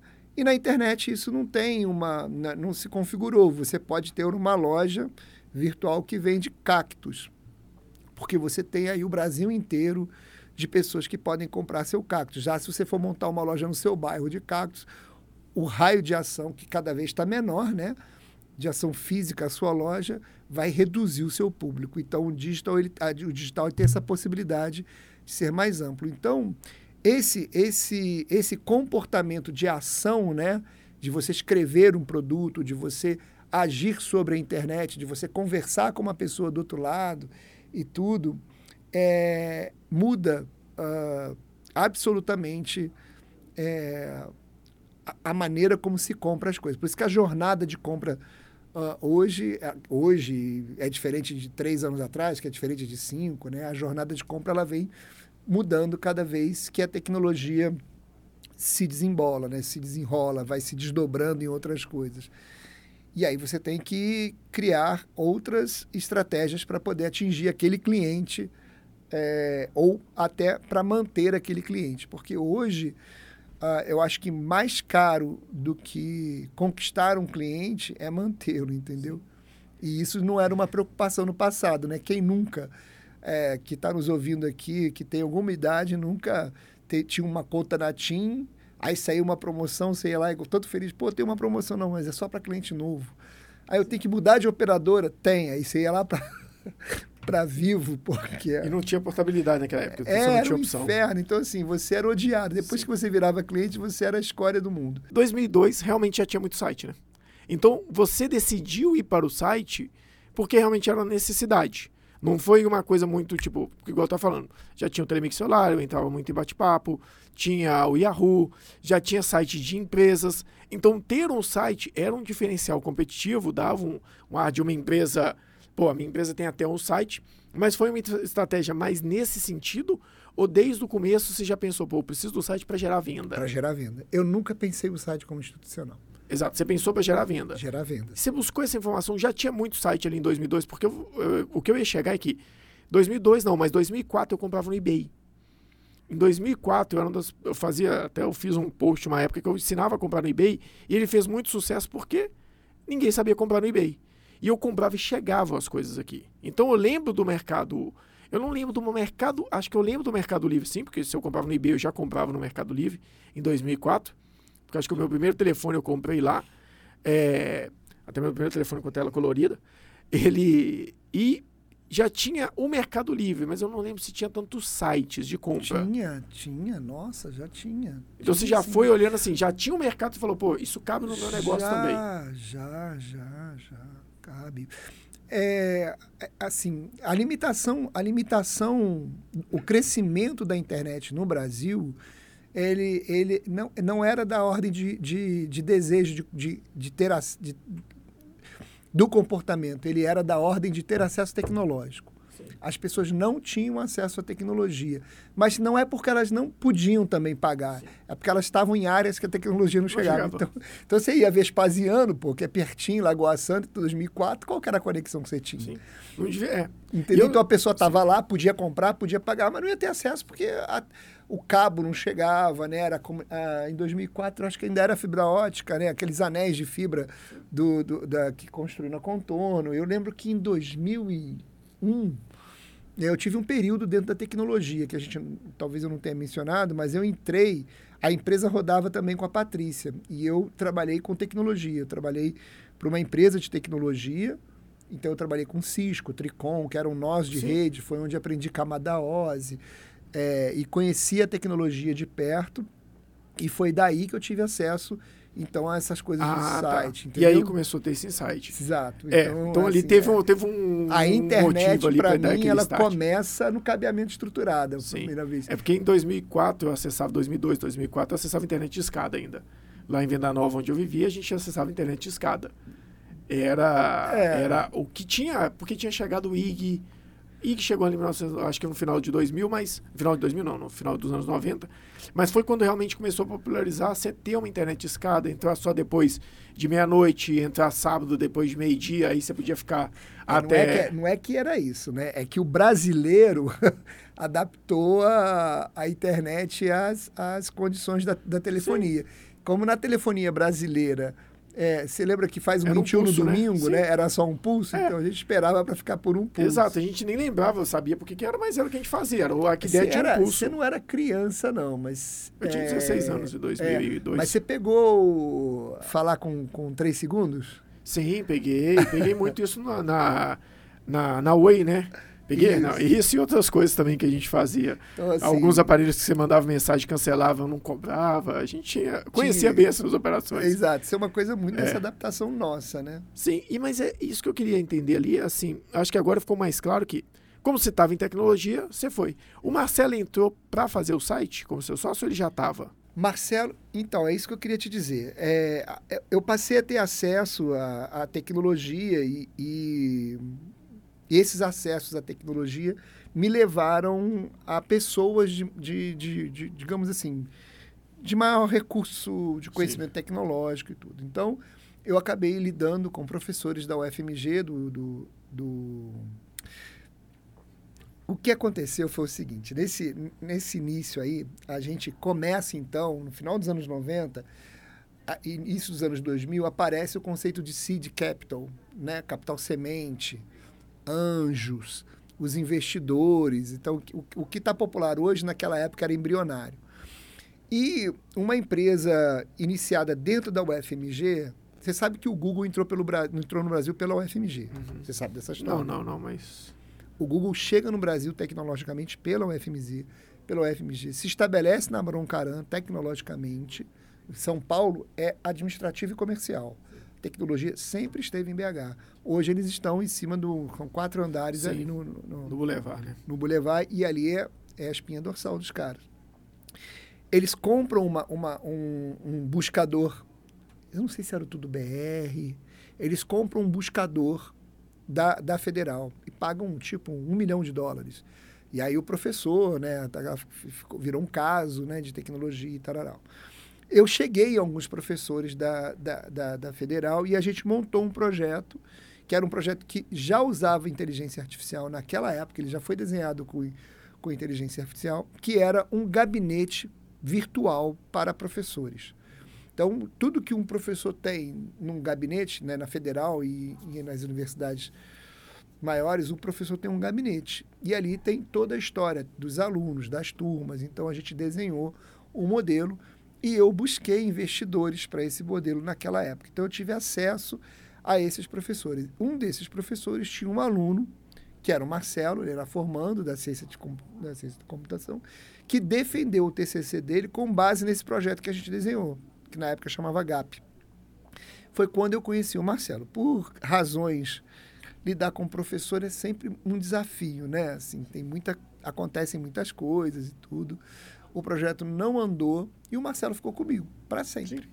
Literalmente, né? É, para sempre. E aí você resolveu fazer o site com o Marcelo, que aí já tinha conhecimento. Aí o Marcelo já era desenvolvedor, do... ele fez Sim. todo o sistema. Fizemos outros, né? Sim. Aí você foi para dentro da do da operação de venda de brindes, que cresceu, a gente conheceu Sim. lá no, no meados de 2018 ali.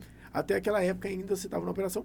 Mas eu já sabia que você já tinha uma operação de marketing digital também. Ela começou em 2007, né? Sim. A gente, o Nautilus, ele, ele, ele foi uma empresa paralela, uma unidade de negócio paralela dentro da minha empresa.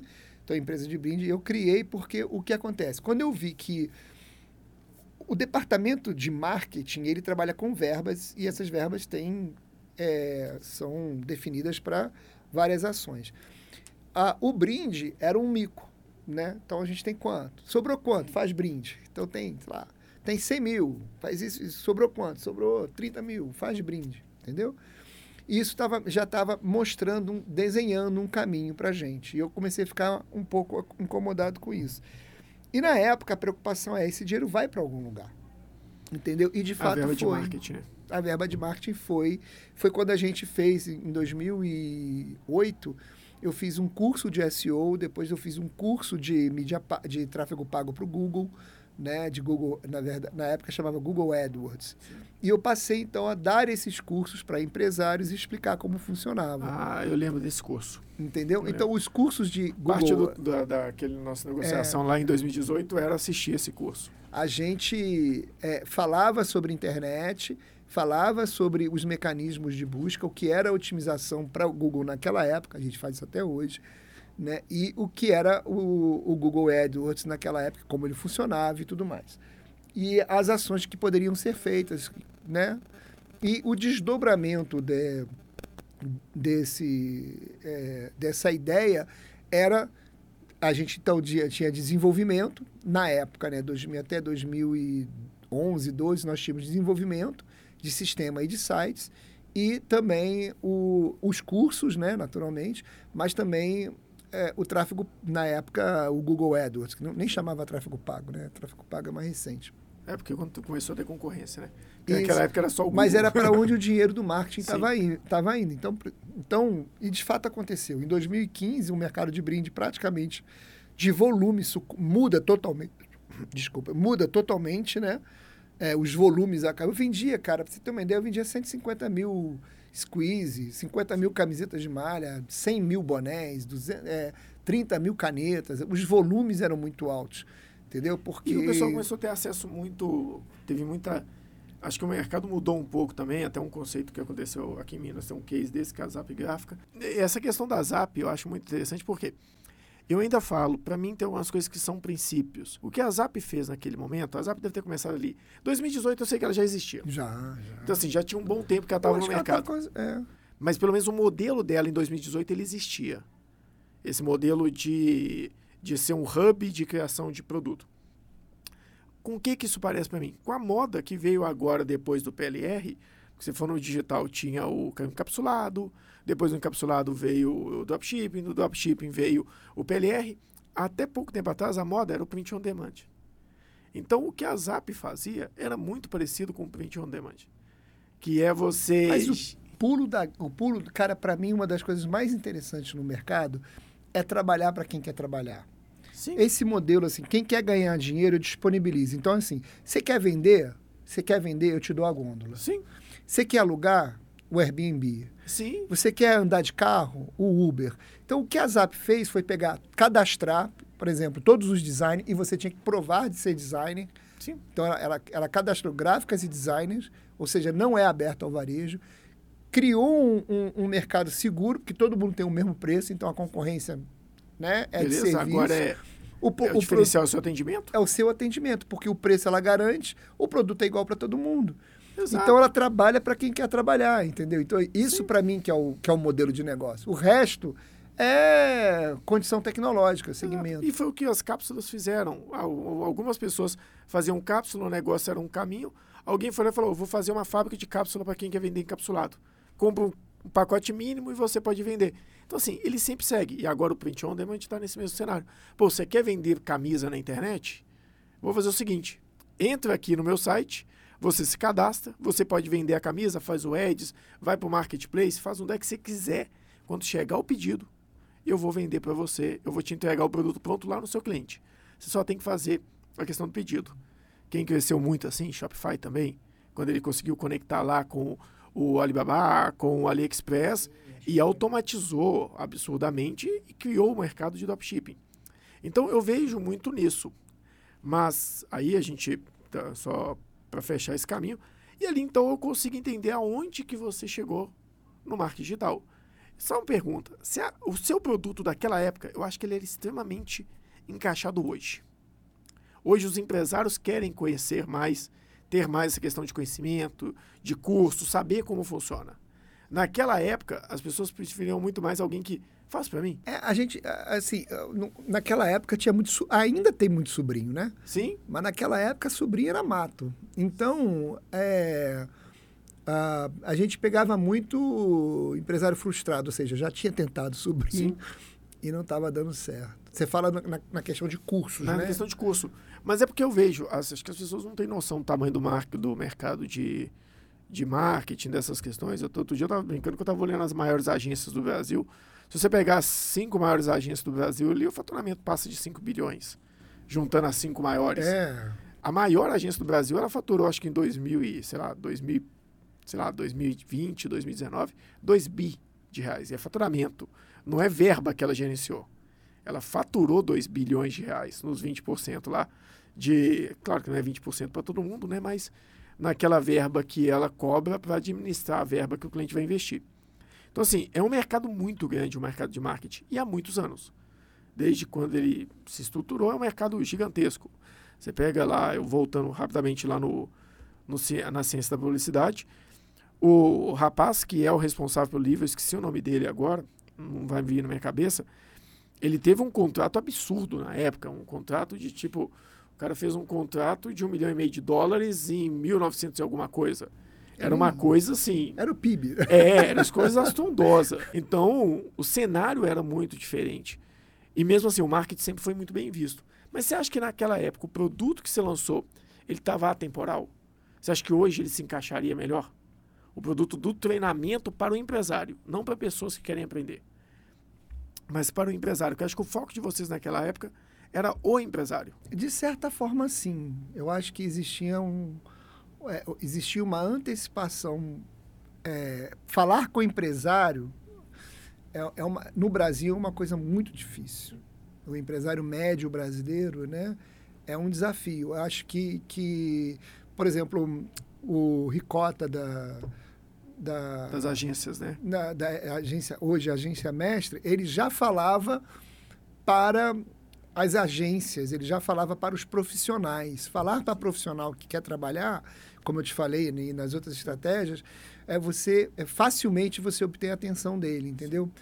Ter a atenção de um empresário para qualquer área, seja ela o financeiro, o contábil, é sempre muito difícil, porque a atenção dele está ligada na operação. Né, nas, na operação do negócio, que você nunca, porque cada negócio, mesmo que seja, ah, eu trabalho, todos os empresários têm agência de automóvel, mas cada um deles tem uma maneira, uma receita, um jeitão. Então, falar para o empresário é sempre muito difícil. O que eu acho hoje é que é, ser multidisciplinar, né? por exemplo, no meu caso, que tenho Sim. conhecimentos é, multidisciplinares, assim, não tantos, mas não tão óbvios, não tão lineares, digamos assim, né? É, em relação ao marketing, contribui. E isso é uma percepção, acho que meio que recente. Sim. Poucos empresa os empresários agora estão é, por conta até da, da, talvez das redes sociais, das discussões, estão aprendendo a, a lidar com outros conhecimentos, porque senão você não consegue. O mais crasso dele, mais óbvio deles, assim, é lidar com pessoas. Então, é muito importante você saber lidar com pessoas para você poder escalar se o teu negócio, principalmente, é, depende de muitas pessoas. Uma empresa que fatura hoje sei lá, 10 milhões e tem 500 empregados, tem que ter né, uma gestão de pessoas. Né? Eu tenho um amigo meu que ele tem 1.200 empregados. Então, assim, é, é, um, é um... São pessoas, né? Então, ter conhecimento não é tão técnico, né? não, são, não é qualquer coisa mais. E se você, no meu caso, que trabalho com hoje, com, nós somos uma empresa de consultoria, então nós temos um grupo de pessoas lá dentro que, são, que é de ótimo nível, né? Você tem que saber lidar com eles, você tem que saber lidar com, com mais de uma informação, né? Saber só sobre o negócio, saber sobre o seu produto e tudo, não tem sido suficiente. Eu, eu tenho visto empresas de muito tempo de mercado rateando, porque o que deu certo hoje não, não é suficiente. passado não... Hoje não é suficiente, entendeu? É, mas eu acho que esse é um, um bom caminho que a gente chegou no, no, finalmente. Eu acho que a gente vai ter que depois alongar esse, esse papo, porque eu voltei lá no começo para entender a sua parte de contábeis e agora a gente foi relacionando entendendo que, pô, você tem uma parte de contabilidade, você entendeu de, de vendas, você começou com e-commerce, você entendeu a demanda do e-commerce, você foi montando e ali você viu uma oportunidade de dar curso, de a mostrar para o mercado como que funcionava a questão do Eds, como que o mercado estava crescendo, que provavelmente você usou também. Teve a parte tecnológica com o Marcelo. E ali, lá no finalmente, você realmente chegou agora num ponto que é hoje o foco de vocês, que vocês abandonaram os brindes, abandonaram alguns pontos. Claro, vocês ainda são uma agência, ainda tem tecnologia, ainda faz site, tem todo aquele aspecto. Mas você focou numa coisa que já era seu core business, porque você é vendedor. No final das contas, a gente viu que muitas fases da vida você vendeu. É. Você colocou o core business, que é venda pela internet, que é o e-commerce. Que agora, Sim. e é uma venda assim, claro, o e-commerce ele é muito amplo, mas é a venda pela internet no modelo de e-commerce, que é o comércio digital mesmo. Não é simplesmente, por exemplo, o que vocês fazem para mim, ainda está um, um pouco fora do, do, do modelo central de vocês, mas é uma expertise que vocês têm, que é vender talvez através de um modelo menos de e-commerce, menos de loja digital, essa coisa do tipo. E aí vocês focaram a partir de agora no e-commerce, que é uma expertise que você já traz lá do passado. Sim, é, são alguns anos. A- o e-commerce, ele, ele, ele também está evoluindo, né? bastante, inclusive, mas o e-commerce é basicamente uma negociação com pagamento online. Então, eu compro alguma coisa e pago por isso, né? Isso se dá, isso é o e-commerce. Ah, a gente tem um formato ah, básico que é, o, o, por exemplo, o dropshipping, onde é, você, você tem uma loja, a pessoa compra, mas o, a estrutura né, do envio e do faturamento é de uma outra. Então você tem. É quase que um, um, sei lá, um representante comercial digital, né? Você, aquela pessoa compra, paga, é, a tecnologia de pagamento por split separa o pagamento, né? E a fábrica envia para a pessoa. Você tem uma, um- uma. Nesse modelo, você tem um cliente. Né? O que você não tem é o produto. Agora, no marketplace, você tem o produto, mas não tem o cliente. O cliente é do marketplace, a gente diz que existe um muro. Então, se você quiser fazer uma grana é, de volume maior e rápido, o marketplace ele é mais eficiente nisso, porque ele te entrega, que nem você falou, o público. Né? O que você não tem é o cliente. Agora, quando você tem o, a, a, o teu e-commerce, aí você tem é, o produto e tem a chance de conquistar e manter o cliente. Então, os resultados econômicos, né, eles podem ser melhores quando você tem uma loja própria. O desafio é que quando você tem um e-commerce de loja própria, um domínio seu, você tem um posicionamento de mercado. Né? A- a- a- o que vai vender né, é a posição da sua marca no mercado. Né? né? Não, não será a marca do marketplace, não será a marca do fabricante. Né? Será a sua, a sua maneira de lidar. Que hoje em dia assim, tem seu valor. Né? A gente já viveu momentos de comportamento de massa, de compra de massa, onde a gente era vitimado. Então, na década de 80, início da década de 90, você tinha dois achocolatados. Ou você tomava Nescau ou tomava Todd. Ó, tinha um Quick, tinha, mas não tinha volume. Né? É, essas restrições, elas na segunda metade dos anos 90, elas são sanadas com a entrada de importação e que veio junto o ônus, né? na época se discutia a qualidade dos importados. Então, muita coisa que veio importada não tinha uma qualidade boa, mas nos inícios dos anos 2000 chegam a qualidade, chega os produtos começam de maior qualidade, chega a Dell, né, com muita força. Samsung, né? Então, assim, os produtos de alta qualidade começam a chegar no Brasil por um preço maior. Então, você consegue comprar produtos baratos, importados, que na época tinham né, a má fama de não funcionarem bem, mas você tinha acesso aos produtos caros de qualidade que é, tinham a fama de funcionar bem. Mas, é, recentemente, deve ter aí 5, 10 anos, a decisão pela compra do consumidor é pela relação que ele tem com a marca. Então, é, é, é, muito comum hoje, por exemplo, acontece na minha casa, as minhas filhas, elas não compram produtos para cabelo, nenhum produto que não tenha que não tenha o compromisso de ser é, cruelty free, né? free de, é, livre de crueldade com animais. Elas simplesmente não compram. Ah, mas o produto é ótimo, a marca é famosa, mas eu não compro. Né? Então, assim, hoje a relação que o mercado, né, que o comportamento do consumidor criou com os valores da marca, né, os valores ambientais, valores sociais, até mesmo políticos, ecológicos e tudo, ela vem crescendo, porque a marca ela vem, é, vem ficando evidente né, é, a responsabilidade de grandes marcas junto ao mercado. Então, quando você tem uma marca que, que é suspeita de uh, é, escravidão ou processos, né? Essa marca ela sente o baque, né? Ela é, ela é repreendida. A gente está vendo agora a discussão dessa semana, né? do, da, do ESG, né? Que é, que é também uma condição similar, não, não pareada, mas ela representa também os valores de uma empresa né? e os seus compromissos né?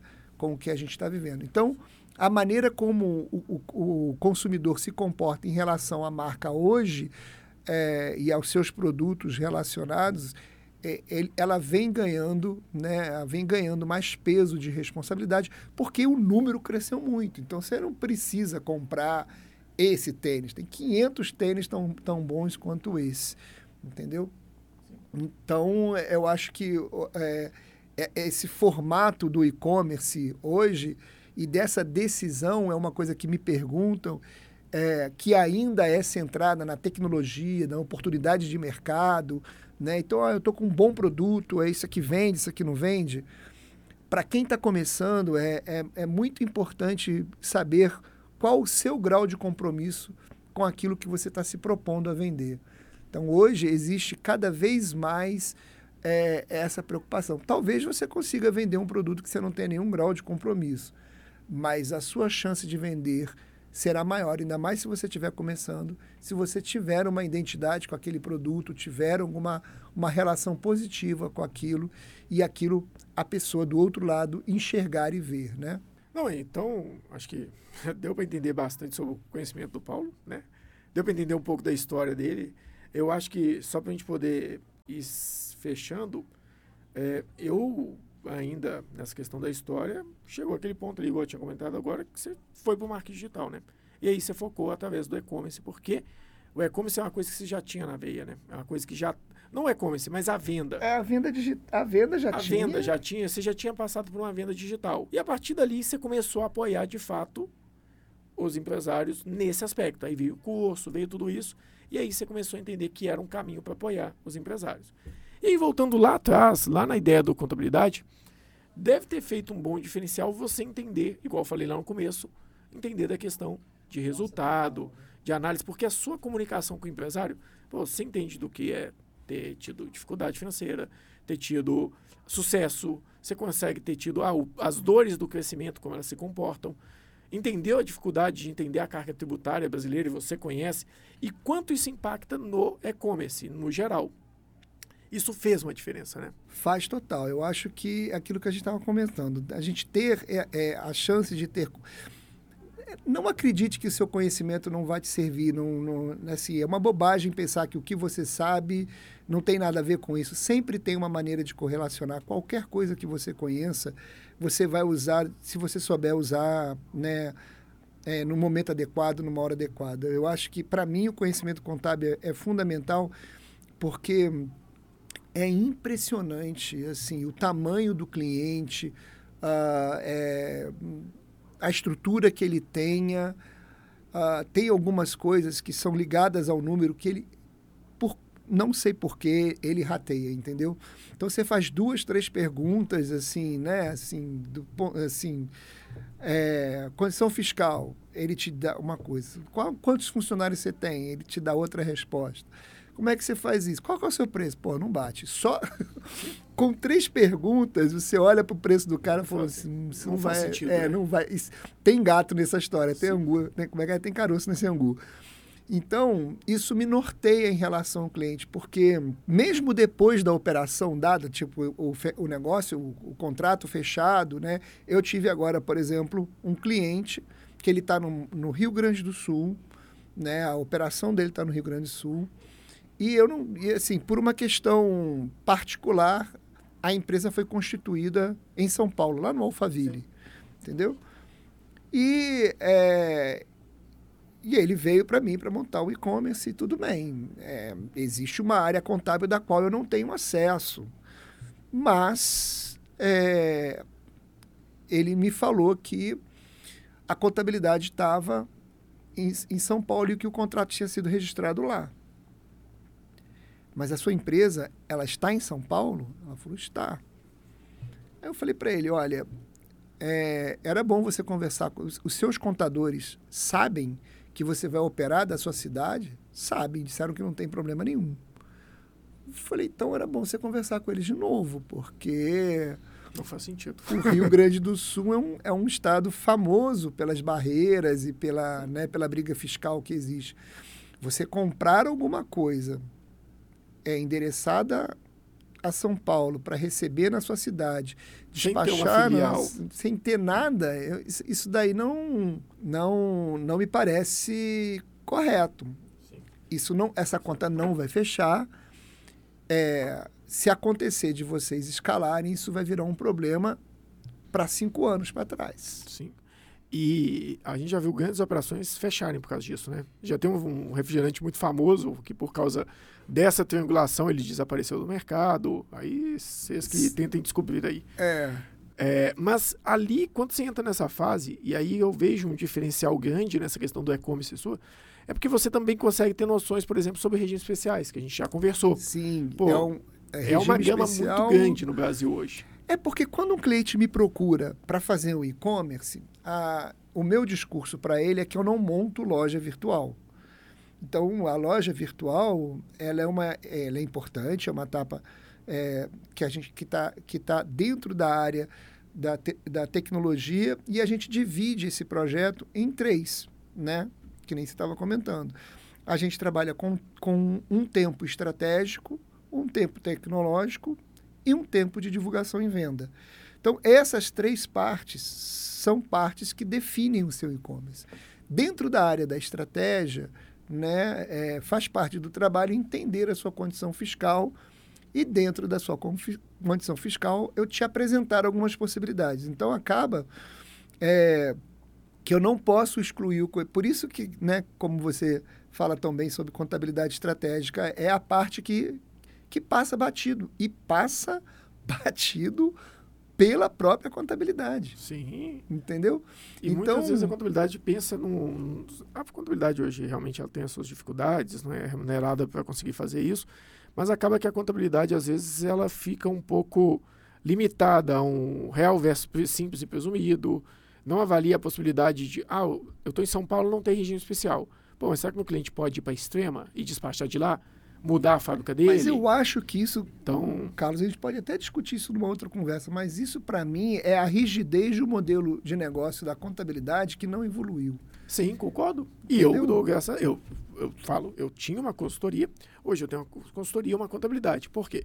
Eu acredito que se as contabilidades realmente mudarem o cenário na forma delas de trabalhar e realmente passar para uma contabilidade consultiva ou estratégica de fato, não tem espaço para tanta consultoria. Muita coisa a própria contabilidade podia resolver. E eu sempre falei, consultoria, todo mundo quer, mas nem todo mundo pode pagar. Contabilidade, a maioria não quer, mas é obrigado a pagar. Então, o contador, se ele não faz nada de errado, o cliente dele para sempre. Então, na hora que eles começarem a ver isso, tem um grande caminho. Mas é um papo, talvez, para a gente até remarcar, porque a gente sabe, eu falei um pouco disso, eu tenho operações hoje aqui dentro que se limitam única e exclusivamente a regimes especiais. O negócio deles é estar no melhor estado, com o melhor regime e fazer a melhor transação fiscal para o cliente dele. Ele compra e vende, aproveitando regimes especiais. A maioria é importado, mas ele tem uma estratégia muito clara disso. E ele se posiciona com isso. É uma operação muito grande. E isso daí é um pensamento muito do meio e-commerce também, né? A Sim. gente já vive hoje as realidades é, de deslocamento de, de, em função é, de, de, dessas áreas específicas que hoje em dia a gente sabe que Minas Gerais tem um dos melhores programas, e ele é múltiplo, inclusive. Ele tem um programa que concilia né, o benefício fiscal pelo e-commerce, mas inclui benefício por ser atacado, por exemplo. Sim, que é a distribuição, que é o e-commerce vinculado, né? É. Aí você tem o Espírito Santo, que tem lá um formato compete, né? também. Né? Só que tem que... O Espírito Santo, por exemplo, é um caso muito estratégico. Depende da região, se está ou não dentro da Sudene. Então, é... tem os aspectos lá particulares tem, tem que escolher, não é todo, né? É. Tem uma área específica. E Santa Catarina também tem. Eu acho que de Santa Catarina eu acho que é o mais tímido, mas ainda. Mas tem é aqueles que o pessoal não olha. Rondônia tem um muito bom. Rondônia? Rondônia. Amapá tem. Mas Rondônia vai ter que ser muito bom mesmo. Né? Exato. Né? Para compensar a logística. Exato, mas aí ela faz o seguinte: ela consegue fazer com que você tenha um regime especial é, desembaraçando em outro local. Então, assim, se a gente for falar de regime especial, a gente vai abrir um leque aqui muito grande. O de Rondônia eu não sabia, é. A Mapá tem um específico para um tipo de produto uh, do mercado. Então, assim, existem muitos produtos, muitos regimes especiais. E para a gente falar de regime especial, acho que cabe uma outra pauta, porque está fazendo duas horas e meia que a gente está aqui É, batendo não, papo. né? claro. Mas a estratégia a- é pensar uma venda online, pensar uma- um posicionamento, pensar uma organização, é respeitar um tempo de planejamento estratégico. E aí, amigo, vai, vai parar para pensar sobre as condições de mercado e marketing, vai parar para pensar sobre as questões de financeiro, né, o que você tem que ter, porque uma das coisas que mais é, é, são mais qual que é a tua disponibilidade, o que, que você tem fôlego, né? E também essa parte contábil, que eu acho que é uma parte, assim, ah, esquecida, é, muito pela, pela aquela ideia de que é melhor não mexer nesse vespeiro. A Sim. contabilidade eu não ligo para não saber o que sabe. Exatamente. E aí perde-se oportunidades. Então, assim, eu acho que é, a parte estratégica ela tem que se desdobrar em tempo e dedicação, que é uma coisa que o, que o empresário, pelo menos os que chegam para mim, estão sempre com pressa, né? E aí é, fica mais difícil. E tem uma galera jovem que está entrando muito agressiva nisso. E se esse pessoal que está mais tempo no mercado não se atentar, porque assim, o pessoal está realmente entrando, procurando conhecimento, são os caras que talvez busquem conhecimento com você, buscam conhecimento na internet, buscam conhecimento no mercado, trabalha com mais de um cenário é, tributário, trabalha com mais de uma operação, usa operador logístico, mas tem muita coisa que dá para a gente falar aqui. Mas eu vou marcar isso num próximo vídeo. Foi ótimo. Porque por hoje a gente já conheceu a história do Paulo Canarim como um todo, e eu acho que isso dá um norte das possibilidades que a gente tem e as possibilidades que a gente tem no mercado. Igual eu falei, a gente nem começou a falar um pouco dos clientes dele, são clientes que hoje bem relevantes, ele falou de alguns aqui, e vocês entenderam um pouco como que ele chegou até eles, né? Então, vocês têm várias formas de chegar, você pode avaliar, dá uma olhada na história dele, dá uma olhada no Instagram dele, que ele passa muito conteúdo de qualidade lá, mas a gente vai ter que ficar por aqui, porque senão eu apanho quando eu chegar em casa. Eu tenho um Dois. filho pequeno. Eu vou finalizar por aqui, Paulo. Agradeço muito a sua presença. Eu acho que conhecimento a gente passou bastante aqui, muito conhecimento de marketing digital, de história, de conhecimentos gerais, muita coisa interessante. E principalmente, é, trouxe um norte para as pessoas que existe uma trilha, existe um caminho, é isso que eu gosto de trazer. Um dos primeiros cases aqui do episódio, a gente trouxe um cara que montou um agronegócio, ele mo- mostrou que no começo ele trabalhava com o estoque dentro da operação dele. Depois eu trouxe duas pessoas que, traba- que traziam é, uma história sobre montar uma empresa de, é, de tecnologia, né, de dar suporte a uma coisa que no passado todo mundo achava que era o sobrinho que fazia, que era o suporte a computadores, a parque de máquinas. E hoje eles têm uma empresa bem estruturada, robusta e que eles consegue, conseguiram demonstrar que existe um caminho para chegar aquilo ali. E aqui a gente trouxe hoje também que um caminho, por mais que ele deu algumas voltas, começou em uma área, foi para uma, foi para outra, voltou, mas todas têm uma certa sinergia na questão do conhecimento de vendas. E eu acho que isso é uma coisa que você devia eu acho que- explorar mais. Eu acho que o, o- a conversa é, espelhou bem, né? Sim. O que foi esse período. Vai e volta danado. E exato. É um pouco E- assim mesmo. Acho que a vida, no meu caso, a vida ela foi construída e reconstruída durante todo esse processo. Agora, uma coisa que nunca ficou de fora desde os meus 15 anos é a venda. Sim, exatamente. é isso que eu acho que conecta muito ali, é essa venda que está ali enraizada, né? Que, e foi um. Se a gente pegar vários pontos, se você avaliar esse vídeo, você vai ver que vários pontos eu trouxe essa questão dos princípios, das vendas, porque é uma coisa que eu acredito mesmo. E conversando com você, eu vou vendo cada vez mais. Não, você não tem, você não vive, você tá, você vai começar a viver uma nova experiência de venda agora com seus filhos, com seu filho, né? Sim, Porque vai ser uma negociação eterna, Oh, entendeu? Deus, nem me lembra disso. Eu já Então assim, negociar. vender, vender o processo de venda, ele é do dia que você quer negociar a água, o leite, né? eu quero mamar, eu quero isso, você já está se expressando. Venda é faz parte da rotina da nossa vida, de conquistas, de desejos, né? E, e o trabalho hoje, né? Assim, é, ele ele vai ter você. A minha filha, por exemplo, eu tenho uma filha que é terapeuta. Ela tem que vender? Cara, tem. Se é advogado, tem que vender? Tem, tem que vender. Ah, mas eu sou médico, tem que vender? Tem também. Entendeu? Então, a venda é isso. Ele não fala muito disso, mas se você quer vender na internet como um todo, talvez nada melhor do que procurar um cara que sabe vender. Ele fala que o foco dele não é no e-commerce, mas eu não vou deixar de falar para vocês que talvez ele possa te ajudar em muitos aspectos, tá? Então, é um cara que sabe vender para mim no final das contas e é por isso que ele me ajuda nisso hoje. Então, eu vou finalizando por aqui com o nosso saudoso Paulo Canarinho, quase uma Enciclopédia Ambulante. Para você que está ouvindo a gente nas plataformas de podcast, não se esqueça de favoritar o nosso podcast, o Café com Estratégia, para você estar tá sempre atualizado dos novos episódios. E se você estiver ouvindo pelo Spotify, lembra, aqui embaixo tem um espaço para você curtir e comentar, deixando para a gente uma dica de como melhorar, de como trazer mais conhecimento. E claro, se quiser simplesmente agradecer, fique à vontade. Gente, foi um prazer conversar com o Carlos. É sempre assim muito fluido. A gente, é claro que eu sou um pouco prolixo, mas eu agradeço a paciência de vocês que nos ouviu e dele também em compartilhar esse momento com a gente. Um abraço e até a próxima. Muito obrigado. A gente vai ficando por aqui. Como sempre, tentando trazer aqui Dessa vez até começou com a contabilidade, né? Sempre tentando trazer aqui muito planejamento, gestão e sempre muita, muita contabilidade estratégica. Eu sou o Carlos Pires e até o próximo Café com Estratégia.